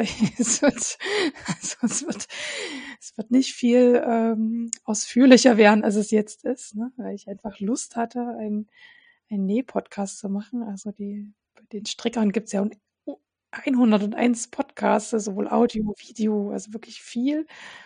Und bei uns Nähenden gibt es da im deutschsprachigen Raum ja ein bisschen wenig. Ja. Englischsprachig sieht das anders aus, da hast du recht. So gerade die, die Quilt-Szene ist da ja mega. Und auch nicht nur in, in Amerika, sondern auch in anderen Ländern ähm, irre. Aber so, so, so wie wir so hier in, weiß nicht, so wie meine Freunde alle so nähen, so Klamotten für sich und für die Kinder und so, da gibt es einfach unheimlich wenig. Podcast-Angebot. So ist das ja. gekommen. Da wirst du bestimmt auch Bernadette Benner kennen, oder? Yes. Die finde ich ja auch klasse mit ihren ja. historischen Kleidungsstücken. Also, also das finde ich auch irre, was die auch alles mit der Hand näht. Mhm. Wahnsinn. Ja. Da gibt es ein, ähm, gibt's, find, also ich finde ja das deutsche Pendant zu Bernadette ähm, Benner ist, ähm, jetzt muss ich überlegen, äh, hat sich umbenannt. Maschenatelier? Nee. Ich gucke es gleich nochmal nach, währenddessen du erzählst, was deine Empfehlung ist. Gucke ich dann gleich nochmal nach. also wir haben, es gibt auch ähm, ein deutsches Pendant dazu. Er hat auch einen Videopodcast eigentlich zum Stricken. Ah, jetzt komme ich nicht drauf. Ich gucke gleich da noch für, ich gucke gleich nochmal nach. Und, ähm, und die näht auch ganz viel mit der Hand. Also Hosen, Röcke, Blazer, wo ich dachte, alles selbst beigebracht. Das ist einfach unfassbar. Also unfassbar. Mansardenatelier, jetzt habe ich es. Ah, ja, Nora. Ja. Genau. Mansardenatelier war es, genau. Die geht ganz unheimlich viel mit der Hand. Also ich finde ja, das ist die deutsche Bernadette Benner. Mhm. muss ich ihr vielleicht mal schreiben. Man kriegt ja selten positives Feedback einfach mal so. ja. Ich habe schon ewig nicht mehr bei Nora reingeguckt. Das ist auch eben das Problem. Ich habe so viele ähm, Abos bei YouTube, wem ich so folge. Ich komme gar nicht hinterher, das alles zu gucken. Nora war da auch dabei. Also ich wusste gar nicht, dass sie jetzt so in dieses Nähen gekommen ist. Muss ich unbedingt mal reinschauen wieder. Also auf, dem, äh, auf ihrem YouTube-Kanal ist es schon sehr ähm, wolllastig. Aber wenn man ihr auf Instagram folgt, dann zeigt sie es in den Stories, ähm, wenn sie ein Nähprojekt hat. Also das letzte war ein Rock, da war ich echt doch wieder hin und weg. Und das Projekt davor war eine Jacke, die sie auch, ähm, also da hat sie auch so ein, so ein Vlies einge, also wie man das halt quasi so richtig beim Maßschneider macht. Ich weiß gar nicht, ob das auch Rosshaareinlage war. Jedenfalls hat sie dann auch geheftet das Ganze, also mit Heftstichen, damit sie dann die Nähte richtig gerade und akkurat setzt. Also da stehe ich ja auch wieder Ochs vom Wald und denke, boah, Wahnsinn. Und ich nähe auch wirklich sehr gern mit der Hand. Also ich nähe gerne einen Blindsaum mit der Hand. Ähm, und also mache ich wirklich auch sehr gerne. Aber das ist doch nochmal eine eigene Welt, ja. Und das ist bei Bernadette Benner auch faszinierend. Und wenn die dann noch mit ihrer historischen Nähmaschine, wo die so selber kurbelt, mhm. unfassbar. ja, das Und, ist Leidenschaft, ne? Ja, unfassbar. Das ist so, ja. Ja. Dann kann ich allen nur die YouTube-Videos von der lieben Sarah empfehlen und ich werde in die Shownotes auch nochmal die verlinken, wo es äh, das Making-of von Art von Draht quasi passend zu unserem Thema des Monats, wo man nochmal hinter die Kulissen schaut, wie so Projekttaschen entstehen und äh, vielleicht auch nochmal deinen letzten Vlog, wo du auch nochmal so ein bisschen von hinter den Kulissen eher berichtest, ähm, was dich da so bewegt. Ähm, Genau, und ansonsten lasst der Sarah ein Abo bei YouTube da und schaut euch diese fantastischen Videos an. Äh, bei Sarah setzt sich nicht ein, also will jetzt keine anderen Podcasts, also warte, wie kann ich das jetzt neutral ausdrücken? Also Sarah setzt sich nicht aufs Sofa und quatscht und zeigt in die Kamera, sondern für alle, die die Videos nicht kennen, Sarah filmt sich bei ihren Projekten oder bei, wie sie ihre Projekte ausführt und das ist alles zauberhaft äh, geschnitten und mit Ton hinterlegt und verschiedenen Musikstilen, die dann passend zum Projekt sind. Also alles handverlesen, alles. Ja, danke. Ja, wirklich. Das ist toll. Mag es sehr. Ich fieber tatsächlich auch immer einer Erscheinung entgegen, aber ich habe deswegen auch den Abo-Knopf gedrückt, damit ich einfach, dann sagt mir YouTube, wann ein neues Video da ist, quasi. Von sich aus. So, kann ich nur empfehlen. Abo-Knopf drücken und dann verpasst man auch kein Video. Ne? äh, deine Empfehlung passt eigentlich äh, voll zum Thema, habe ich gesehen. Erzähl mal von deiner Empfehlung. Ich dachte mir, ich empfehle mal die Quilting-Schablon für English Paper Piecing von Dude Starts Quilting. Der Philipp, der bastelt die alle selber alle möglichen English Paper Piecing Formen produziert er und verkauft die zum Teil, glaube ich, bei My Quilt Shop, aber auch in einem Etsy Shop, den er hat. Und ähm, ja, er ist so mein äh, Schablonendealer des Vertrauens. Also da renne ich immer wieder hin, wenn der irgendwie eine neue Schablone hat der hat wirklich alles Mögliche und ich sage ja auch immer, ich persönlich bin wirklich noch ganz am Anfang von English Paper Piecing. Ich habe ja nur diese Hexis bisher in unterschiedlichsten Größen verwendet, aber es gibt ja auch noch Diamond Shapes. Es gibt ähm, so viele andere, von denen mir der Name jetzt gerade nicht einfällt, aber es ist halt äh, so ein Riesenuniversum. Und Philipp macht einfach zu fast jeder Schablone eben diese Acrylvorlagen. Die Acrylvorlage kannst du dann für den Stoffzuschnitt hernehmen, dann machst du einmal außen quasi deine Schablonenabzeichnung und innen drinne sind aber auch nochmal Aussparungen, so dass man sich neue Papiere nachschneiden kann in der passenden Größe, damit es dann auch alles mit den äh, Papier, äh, Stoffzuschnitten dann auch passt und bin total begeistert von der Qualität dieser Schablonen und das ist wirklich mein Top-Tipp, falls jemand mit English Paper Piecing anfangen will. Das sind wirklich sehr, sehr gute Werkzeuge. Mhm. Dann kann man es sich leicht machen und da mit ja. sowas anfangen, ja, bevor genau. man selber irgendeine Schablone bastelt zu Hause. Geht natürlich auch. Na klar, also man kann sich ja die Form auch aus dem Internet rausholen, gar keine Frage. Aber die, die sind wirklich einsame Spitze. Passt immer. Mhm. Ja, und doch cool. Ich hatte es mir auch angeguckt und wusste erst gar nicht, für was die Aussparungen sind. Aber ja, wenn du es jetzt so sagst, dass man außen den Stoff und dann innen quasi die, das Papier quasi sich anzeichnet, dann hat man ja mhm. auch gleich die richtige Nahtzugabe, die man dann genau. umklebt. Ja. Ja. Ja, das ist ja schon sehr intelligent und klug. Mhm. Ich habe erst überlegt, na, was sind das für eine Aussparung? Da bin ich gar nicht drauf gekommen, aber jetzt, wo du es sagst. So.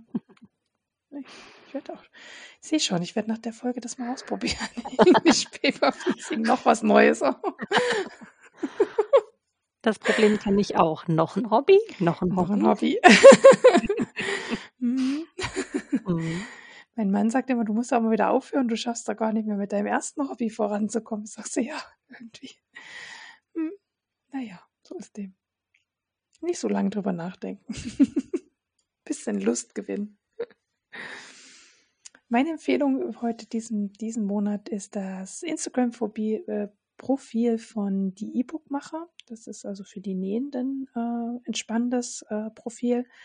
Für die Strickenden jetzt eher weniger, weil die E-Book-Macher sind ähm, ein Zusammenschluss von verschiedenen äh, Schnittherstellern, die eben ihre Schnitte als E-Books anbieten. Und ähm, das Instagram-Profil ist äh, sehr schön gemacht. Die haben stellen immer so Schnitte des Monats vor, aber die haben auch immer so einen Tipp des Monats und dann, ähm, wenn ich jetzt wieder tut sage, dann sagt mein Mann, du darfst das immer nicht so oft sagen, dieses Wort, egal. Jedenfalls stellt einer von den stellt einer von den Mitgliedern da ähm, immer eine kleine Anleitung zur Verfügung oder einen kleinen Tipp. Und letzten Monat bin ich da, haben die so kleine Schleifchen für so für Haarbänder ähm, gezeigt, wie einfach und wie schnell das eigentlich ähm, zugeschnitten und genäht ist und das eigentlich ganz süß ist, wenn man ja Kinder hat, die gerne ähm, Haargummis tragen, um die eben ein bisschen aufzupeppen. Äh, was ja auch wieder nachhaltig ist, weil es war so ein Stoffreste, so eine Stoffreste-Idee und ähm, ja, weiß nicht. Jeder, der Kinder zu Hause hat, die gerne Haarschmuck tragen, wissen, dass irgendwann das rosa Haargummi gut war und irgendwann wird es wieder langweilig und wenn man dann darum so eine Schleife vielleicht wickelt, dann ist es wieder gut vielleicht. Also kann man Dinge ein bisschen längeres Leben schenken. Fand ich jedenfalls süß und ich finde überhaupt die Idee, ähm, die hinter die E-Book-Macher steht ganz schön, nämlich äh, wir sind nicht Konkurrenz, sondern wir schließen uns zusammen als Gemeinschaft, um uns gegenseitig zu unterstützen und gegenseitig Werbung füreinander zu machen und ja, das finde ich eigentlich eine ganz schöne Idee. Ja. Ich finde ja mal, die Strickszene ist ja so ganz muckelig miteinander, also zumindest von meiner Optik her. Währenddessen bei den Nähern da oder den Designern manchmal ganz schön die Ellenbogen rausgefahren werden. Und ja, da finde ich solche Projekte dann immer ganz schön zu sagen, hey, es wären nicht nur Ellenbogen rausgefahren. Ja, aber die Strickszene, die ist auch sehr divers. Also ja, vielleicht kriege ich das noch nicht sagen. so mit. Ich bin da ja so neu, ne? ich äh, kriege da immer nicht so viel mit. Manchmal lese ich dann auf einem Profil irgendwas und dann denke ich so, hä? Na gut, habe ich wieder irgendwas nicht mitgekriegt. So. Mhm. ich habe mal den Streit ums Hand, handgefärbte Garn mitgekriegt. Da, da hat irgendwie Lana Grosser handgefärbtes Garn auf oh, die. Ja. Oh, da gab es mhm. einen Riesenstreit. Mhm. Da dachte ich, holla, die Waldfee. Ich habe das gar nicht so richtig verstanden, weil ich in dieser Szene da gerade so ganz frisch war und überhaupt ja. nie geschnallt habe, um was es so geht gerade. Und wo das Problem jetzt genau ist. und dann gab es halt auch Leute, die gesagt haben, was macht der da für ein Problem draus? Und andere Leute wieder, das ist ein Riesenproblem. Und dann dachte ich, pff, ich bin überfordert. Und habe erstmal so drei, vier Kanal Kanälen, die ich sehr aggressiv in diesem Streit fand, erstmal entfolgt. das, so, nee, das brauche ich in meiner Freizeit nie. Ja, das stimmt. ja. Das ja. habe ich auch mitbekommen. Da war mhm. richtig Beef drin. Mhm. Da aber richtig, richtig. Die Handfärber haben schon ihre Fälle davon schwimmen sehen, dass das böse große Unternehmen Lana Grossa jetzt auch in Hand gefärbt macht und dann keiner mehr die handgefärbten individuellen Garne kauft. Das war da ähm, großes Thema. Aber ich glaube, die Angst, ähm, die war unberechtigt. Ja, jetzt im Nachhinein ist das leicht zu sagen, ne? aber kann, von, kann schon verstehen, dass wenn man irgendwie so das als Nebenerwerb hat oder gar eben auch als Haupterwerb, ne, dass man da schon tief einatmet, wenn da so ein großer Marktführer kommt und gegebenenfalls so Leute wie mich, ne, die keine Ahnung von nix haben, so abfischt. Ne, die, ne, die viel vielleicht dann irgend über kurz oder lang ähm, bei Handfärbern dann auch normal gelandet werden. Ne?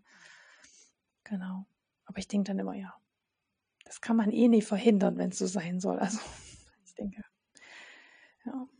Aber die Individualität, die eben bei den Handfärbern dazukommt, die kann so 'n großes Unternehmen nicht einfach so unmittelbar, äh, überbrücken durch vielleicht 'n paar Influencer, die Werbung dafür machen, sondern das ist ja auch ganz oft, dass man so Handfärber des Vertrauens irgendwann hat, bei denen man weiß, okay, die nehmen tolle Garne, die nehmen tolle Farben, die handeln nachhaltig, die haben einfach 'n tolles Farbkonzept, das zu einem passt. Das spielt ja auch schon 'ne Rolle und letztendlich nicht nur das Produkt unbedingt, das man am Ende in der Hand hält, ne? Und das ist, denke ich, was, was so Großkonzerne gerne hätten, diesen direkten Kundenbezug, aber das das geht nicht ohne Weiteres. Ne, ne. Und also, als dann so die erste Kollektion kam, dachte ich mir so: „Geil sieht das gar nicht aus, ich weiß gar nicht.“ Aber gut, Mhm. wusste man nicht. Die haben das ja, glaube ich, erst mal nur gedroppt, dass sie's vorhaben, ne? Ja.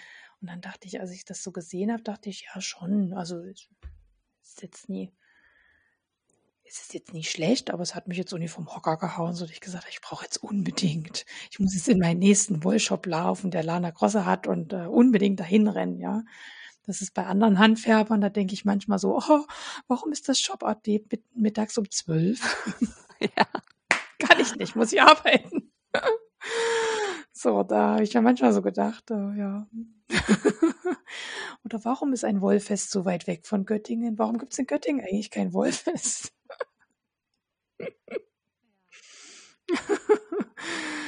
Ja, dass man einfach auch mal ja, live gucken kann, wie's aussieht, nicht nur vom Foto im Internet, ne? Das stimmt. Ja. Bei Termine hast du jetzt gar nix geschrieben, aber ich weiß, dass 'n Shop-Update bei dir geplant ist. Ja. Also, den dürfen wir doch wenigstens nennen. Wenn du hier schon deine Freizeit für mich opferst, die Ich kriege grad Schnappatmung. Ich habe Schaffst schaffst du das Datum nicht? Ich weiß nicht, ob ich meine eigene Deadline halten kann, ganz ehrlich. Na, dann sag Also lieber nix, nicht, dass du unter Druck kommst, soll ja Spaß machen.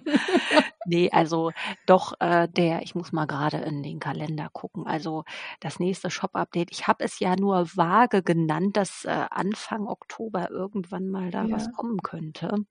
Das würde auch reichen. Und dann Und müssen die ja, ich Leute einfach deinen auch YouTube-Kanal abonnieren und dann werden sie's erfahren. Also, ich plane so zwischen dem 7. und den dem 9. das Shop-Update tatsächlich online zu haben. Okay. Und das muss auch, denn ich will ja mit meinen neuen Flanellstoffen spielen. Also, muss erst mal Platz in den Regalen geschaffen werden. Also, ich denke so, dass, ähm, ja, 2. Oktoberwochenende, denke ich, ist realistisch für den Mhm. nächsten Art van der Rad Drop. Oh ja. Also, haltet die Augen offen. Es lohnt sich also es lohnt sich bei so was nicht nur der Sarah auf YouTube zu folgen, sondern auch auf Instagram, es gibt ein sowohl ein Sarah van Draht Profil als auch ein Art van Draht Profil. Und auf dem Art van Draht Profil wird auch das gedroppt, wenn da 'n neues Shop-Update ist. Und dann Wenn muss man man die schnell sein. wenn man die ersten Projekttaschen im Grid sehen kann, dann, ähm, kann man davon ausgehen, dass das Update bald kommt, weil die Produktfotos einfach da sind. Ja. Und dann muss man schnell sein, dann muss man am besten bei Etsy schon angemeldet sein und so. Und dann immer wieder auf, äh, erneuern, erneuern, erneuern klicken in der Hoffnung, dass man seine Tasche bekommt.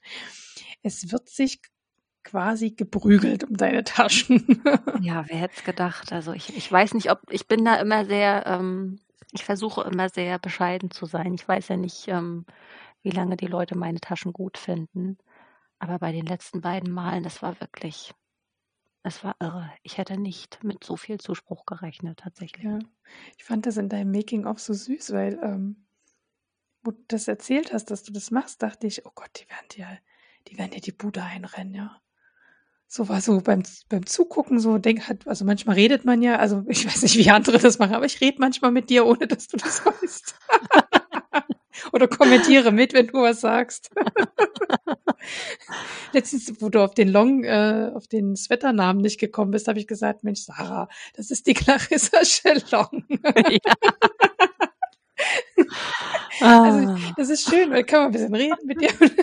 Denken alle Leute, ich bin einsam. Ne, aber manchmal ist es ja so. Und, Mhm. ähm und dann habe ich gedacht, die werden dir die Bude einrennen. Und dann kommen so 2 Szenen später, wie er wie du mit deinem Mann vorm Computer sitzt und ihr guckt quasi, wie, äh, wie der Verkauf so gestartet ist. Ja. und ihr gesehen habt, dass alles weggekauft war. Innerhalb von zehn Minuten. ja, ich habe im ersten Moment gedacht, ich glaube, die, die Plattform ist kaputt. Das kann doch nicht wahr sein. Also, ganz toll. Nee, Freue mich sehr. ich habe irgendwie, ich habe das Gefühl, im Oktober sind, äh, ich habe unheimlich viele Termine. Ähm, da müsste jetzt durch. Sowohl für die Stricker als auch für die Näher. Ähm, ich habe so das Gefühl, nachdem Sommerloch jetzt vorbei ist, äh, fangen jetzt wieder viele Make-Alongs, Knit-Alongs und siehst du, den von Steven West habe ich ja noch nicht mal reingefummelt, aber der fängt auch im Oktober an. Als erstes habe ich was für die Nähenden unter uns und der hat schon angefangen. Und zwar hat die liebe Frau Augenstern HD, also Augenstern ist der Blog und HD steht für Heidelberg, am 14.09. zum Babysachen aufge, äh, aufgerufen zu nähen für die ukrainische Geburtsklinik in Lutsk. Und das geht noch bis 19. Oktober und ich bin mir sehr sicher, also Babysachen, Leute, die sind doch schnell genäht. Das schafft ihr dicke bis zum 19. Oktober da noch was zuzugeben und dann wandert da ein Paket nach Lutzk mit Babysachen. Das finde ich überhaupt sehr schön, so schöne Ideen. Es gibt ja auch, das habe ich jetzt noch gar nicht hier reingenommen, das tue ich auch noch rein. Ähm, der Account Handmade for Refugees hat auch wieder zum Nähen der Winter Essentials aufgerufen, also Mützen, Schals. Theoretisch könnte man auch stricken, wenn man schnell genug ist, quasi im Stricken. Oder aussortieren auch bei sich zu Hause. Also ähm, es muss nicht neu sein, wenn man sagt, okay, ich habe hier einen Schal, den ziehe ich nie an. Ja? Den könnte jemand anderes Freude bereiten und warm halten. Und ich weiß gar nicht, wo die das, glaube ich, geht auch an Geflüchtete der Ukraine diesmal, glaube ich, die irgendwo gestrandet sind. Ich verlinke euch, das Projekt, da könnt ihr nochmal nachlesen. Also da, äh, wer Gutes tun will, da kommt da später auch nochmal was äh, in den Termin. Der hat diesen Oktober jedenfalls viel zu tun. Dann ähm, ab 10.10., .10., passend heute zu unserem Thema, lädt ähm, Apples and the Beavers, ich hoffe, ich spreche das richtig aus, zu einem gemeinsamen Quilt-Along ein. Und zwar hat Apples and the Beavers, äh, die macht so relativ süße Kinderdecken, würde ich mal meinen. Also, und der hat ein äh, Quilt rausgebracht, Unicorn Garden heißt das. Also da sieht man ein großes, großes Einhorn, äh, umrankt von Rosen. ist wirklich süß, wirklich Zucker und äh, recht modern, finde ich, äh, designt für ein Quilt. Und ab 10.10. .10. sechs Wochen lang kann man da gemeinsam unter dem Hashtag Unicorn Gardens Quilt Along ähm, quilten, wenn man das möchte. Genau. Dann wieder für die, also weiter für die Nähenden. Aber es kommt auch noch was für die Stricker. Am 24. Oktober startet die dritte Schnitzeljagd von Lille, Sol und Pelle. Das ist bei uns Nähenden absolutes, was auch sowas gehyptes, so ähnlich wie Stephen Westen Mystery Knit Along ist die Schnitzeljagd von Lille, Sol und Pelle für uns Nähende. Das sind übrigens auch tolle Schnittmuster, mit denen man anfangen kann, Sarah, so für die eigene Kleidung. Schrank von Lilith Sol und Pelle. Ich finde auch vom Design hat die so, so, die so sehr basic vom Design her. Das sind so wirklich zeitlose Designs, die immer gut sind. Äh, kann ich nur empfehlen. Und von der, an, von der Passform sind die auch super. Genau. Und die Schnitzeljagd, da muss ich, glaube ich, nicht mehr viel dazu erzählen, äh, findet jetzt schon zum dritten Mal statt. Und da wird sechs Wochen lang jede Woche ein anderer Schnitt genäht. Und wenn man das geschafft hat und den Post richtig zum richtigen Zeitpunkt mit den richtigen Hashtags äh, postet, bekommt man den Schnitt für die darauffolgenden Woche geschenkt und kann den dann auch wieder nähen. Das lohnt sich. Wenn man Lille, Sol und Pelle Fan ist, lohnt sich, weil dann kriegt man echt unheimlich viele Schnitte einfach mal kostenlos zur Verfügung gestellt. Also Jo, dann geht's auch wieder äh, nähen. Die haben auch schon angefangen, der, 19, äh, der 18.09. bis 9.10. Das ist also eher was für die Schnellnähenden unter uns. Da läuft der Herbsthosen Sualong von der lieben Anke von Grenzgänger Design und von Tausendstoff. Also wer sich zutraut, innerhalb einer Woche noch eine Hose zu nähen, auf geht's. man braucht ja nur ein Ziel, denke ich ja. Dann ähm, ein britisches Profil empfohlen, nämlich äh, She So Fabulous, She So Fabulous, veranstaltet im Oktober den äh, That's So Oktober 22. Und in der Beschreibung steht, der Fantasie sind keine Grenzen gesetzt. Also alles, was den Oktober ausmacht und was man da präsentieren kann, äh, sei es Halloween-Kostüme oder eben weiß nicht, bei uns wäre es ja Oktoberfest, auch Dirndl wahrscheinlich und ähm, alles Mögliche, was so, was wir mit Oktober verbinden, äh, kann unter dem Hashtag äh, gepostet werden. Und ja, das, sie macht eigentlich jedes Jahr so eine coole Aktion im Oktober irgendwas äh, mit unter irgendeinem so Hashtag. Das ist immer ganz witzig. Also es lohnt sich auch diesem Hashtag zu folgen, weil die, die Briten sind da unheimlich kreativ. ich kann mich erinnern, dass sie letztes Jahr sich ein Kürbiskostüm genäht hat und dann, das war der letzte Post am 31. Oktober, da hat sie dann so ein riesen Kürbiskostüm angehabt. Sehr cool. Ich finde es auch cool und witzig und mag es total gern. So, und jetzt kommen die Stricken, Strickenden dran quasi oder die Häkler oder wie auch immer. Ein Koffer voll Wolle, übrigens auch ein sehr empfehlenswerter YouTube-Kanal, lädt zum wollig warmen Herzen Make Along ein. Also schlussendlich kann man aber auch hier auch nähen, häkeln, basteln geht nicht, weil es werden Spenden für Obdachlose gesammelt, also auch Mützen, Schals, Handschuhe, dicke Pullover. Ähm, geht da einfach mal auf ein Cover für Wolle und den Hashtag und dann findet ihr dort alle Infos dazu. Den ganzen Oktober wird gesammelt. Und dann startet am 1.10. ja auch der berühmte Socktober. Den wird Sarah kennen. Mhm. Du hast gar kein Projekt für den Socktober, habe ich gesehen. Nein, aber ich habe Projekttaschen für den Socktober.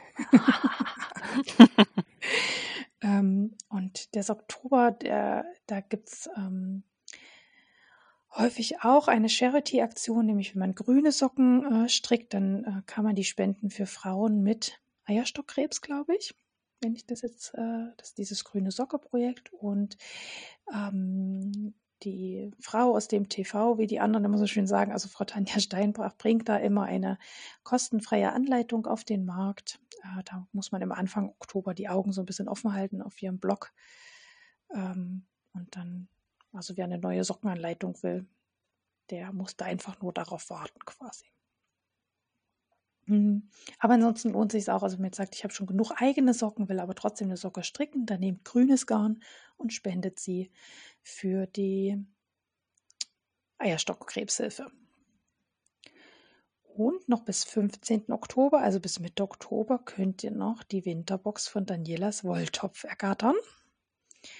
Also kein Adventskalender, sondern Winterbox, aber an für sich ist es ein Adventskalender. es kommen fünf, also passend zu den Adventssonntagen ähm, und zu, also zum Heiligabend entsprechend Wolle für Socken nach Hause. Genau, sehr liebevoll. Ich kenne die Daniela noch aus Dresden, ist ja eine Dresdner Handfärberin, da besteht eben so ein persönlicher Kontakt, daher empfehle ich sie ganz gerne. Und dann habe ich heute noch gesehen, das wäre auch was für deine Projektbeutelchen, Sarah, habe ich so gedacht. Die kannst du unter dem Hashtag posten. die passen total gut.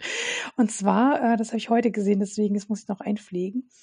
Ähm, Rock, de, Rock de Nähmaschine heißt jetzt Handarbeitshexe. Die hat sich umbenannt und ähm, macht mit Tanja Opitz Design den Witch Tober. Ein Halloween Make-Along ist das. Witch Tober Make-Along heißt der. Und es darf genäht werden, Halloween-Kostüme oder gruselige Garderobe oder Dekoration oder was euch einfällt, steht hier. Oder es darf gestrickt werden, gruselige Garderobe. Da, da muss ich tatsächlich dran denken, da gab es mal so ein, so ein Gucci-Pullover, der mit so Haufen Tieren besetzt war. Der ging auch durch die Strickszene, der irgendwie ganz, ganz teuer war. Und dann hat Nussnudelschnecke, ich weiß nicht, ob du die kennst, die ist auch so eine Häklerin, in, äh, so eine, die hat dann quasi sich so einen, diesen sündhaft teuren Pullover einfach selber gehäkelt. hat gemeint, also hier, keine Milliarden teuer, das kann man sich selber machen. und wenn man das dann alles, also wenn man so einen ähnlichen Pullover halt mit Spinnen, Fledermäusen und so Kram macht, dann hat man wahrscheinlich eine gruselige Garderobe. Halloween-Socken speziell für den Oktober oder Dekorationen oder was euch sonst noch einfällt. Also deine Projekttaschen, mit dem Kürbisbuch würden da ja ganz gut passen.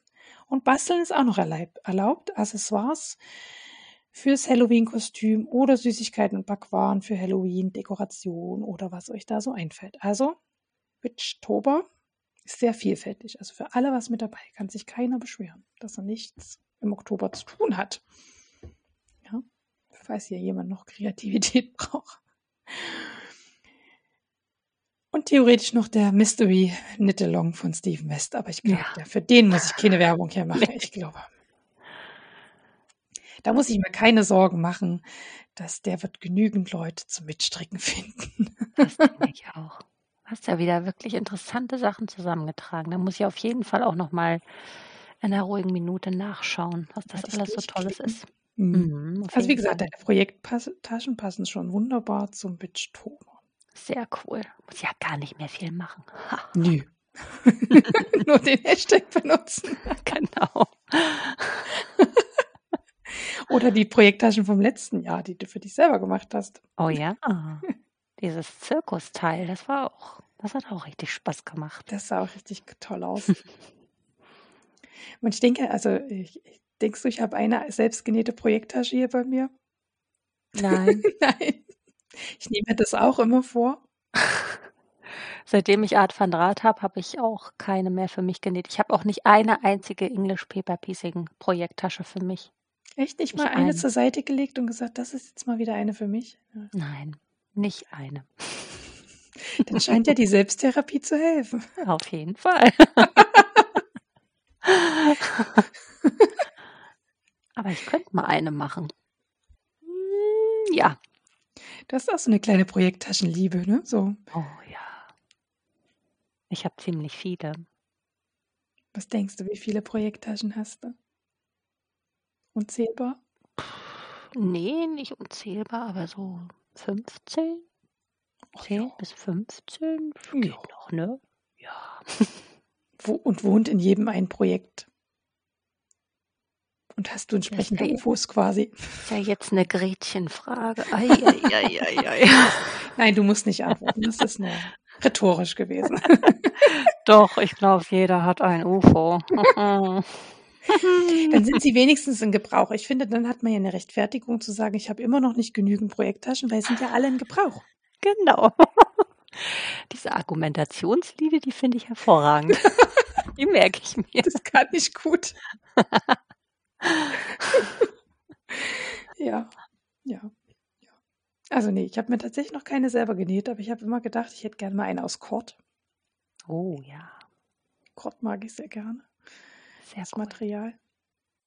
Ich wollte mir immer mal eine aus äh, Oilskin machen. Das ist ja dieses Canvas-Zeug, was so mit irgendwas getränkt ist. Ich weiß gar nicht, was genau. Ist schon eingeölt, ja. Genau. Ja. Aber ich weiß nicht, wie praktisch das ist, daraus eine Projekttasche zu machen.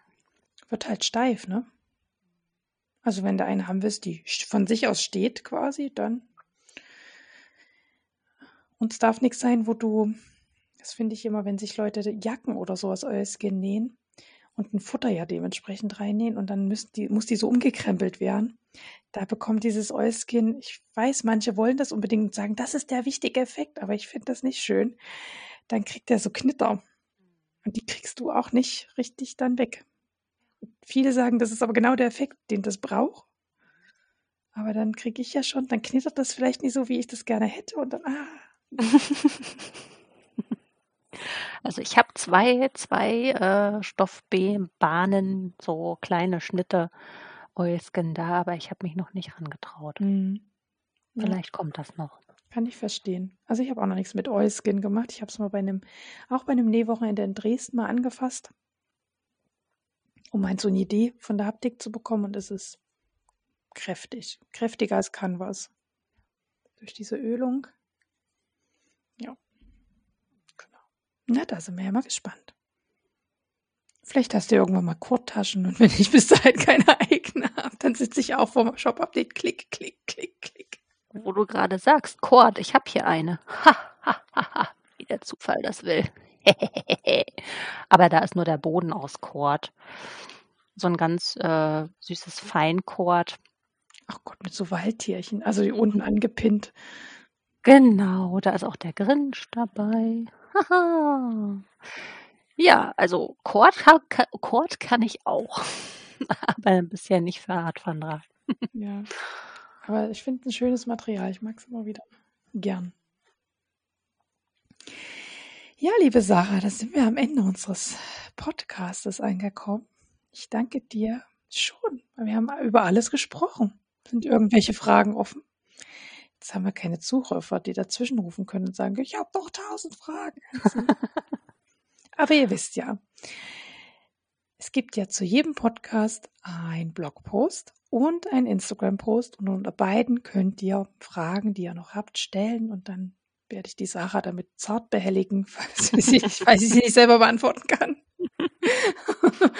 und äh, also fühlt euch da frei, das zu nutzen. Und äh, wir freuen uns natürlich auch über eine nette Bewertung bei iTunes und Spotify. Da habe ich letztens, oh, das muss ich jetzt noch zum Schluss sagen, ähm, sowohl iTunes auch, als auch Spotify, wenn man dort was hochlädt, äh, das ist nicht besonders benutzerfreundlich, meine Lieben. Also wenn ich da in mein Profil reingehe, sehe ich nicht, wenn ihr, also wenn da Sterne vergeben worden sind, ne? Und jetzt habe ich aber letztes Mal Spotify so aufgemacht und meinen eigenen Podcast gesucht und habe gesehen, dass da Leute schon, also elf Leute eine Fünf-Sterne-Bewertung dagelassen haben. Und da habe ich mich sehr gefreut den Tag bin ich grinsend durch die Gegend gelaufen, habe mich so gefreut.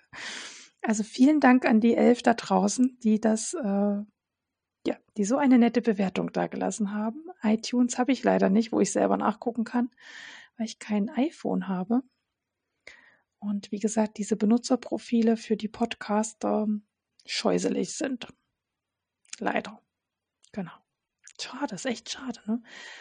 Ähm, dass ich sehe, also Hätte ich echt gedacht, dass man sieht, wenn das irgendwie positiv bewertet worden ist oder so, aber habe ich erst in der App dann gesehen. Genau. Also, ich freue mich also auf jeden Fall, wenn ihr das tut. Da habe ich wieder das böse Wort gesagt. Und den Podcast nett bewertet. genau. Tust du auch gerne Tuten tun oder mhm. warum? Mhm. Ah, ich mache ja. und tue total gerne Tuten tun. ja, ja. Ist das so ein, ähm, äh, so ein, so ein, so ein äh, so ein Ding aus den ostdeutschen Bundesländern. Ich komme ja auch aus dem Osten ursprünglich. Mein Mann ähm, ja auch, aber der sagt immer, das gehört sich nicht so zu sprechen. Ich, so, ich weiß auch nicht. Benutze aktive Verben. Ungefähr hm. so, ja. Damit müssen die Leute hier leben. Ich kann es nicht. Ja, aber ich kenne das. Ich, die Diskussion darum kenne ich auch. Ja mit deinem Mann oder was?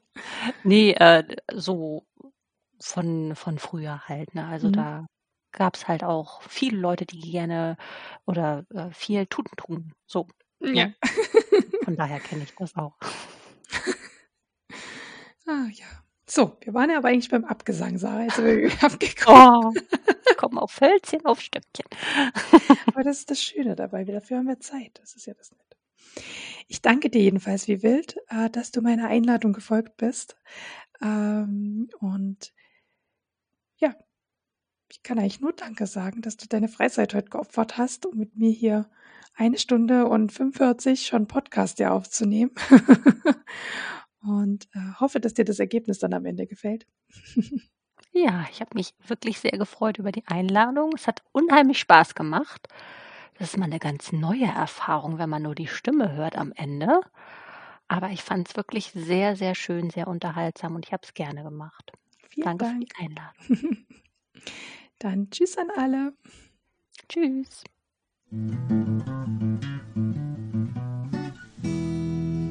Vielen Dank fürs Zuhören heute. Wenn euch der Podcast gefällt, dann würde ich mich über ein Abo freuen und über eine positive Bewertung auf iTunes und Spotify. Vielen Dank, bis bald, eure Claudia.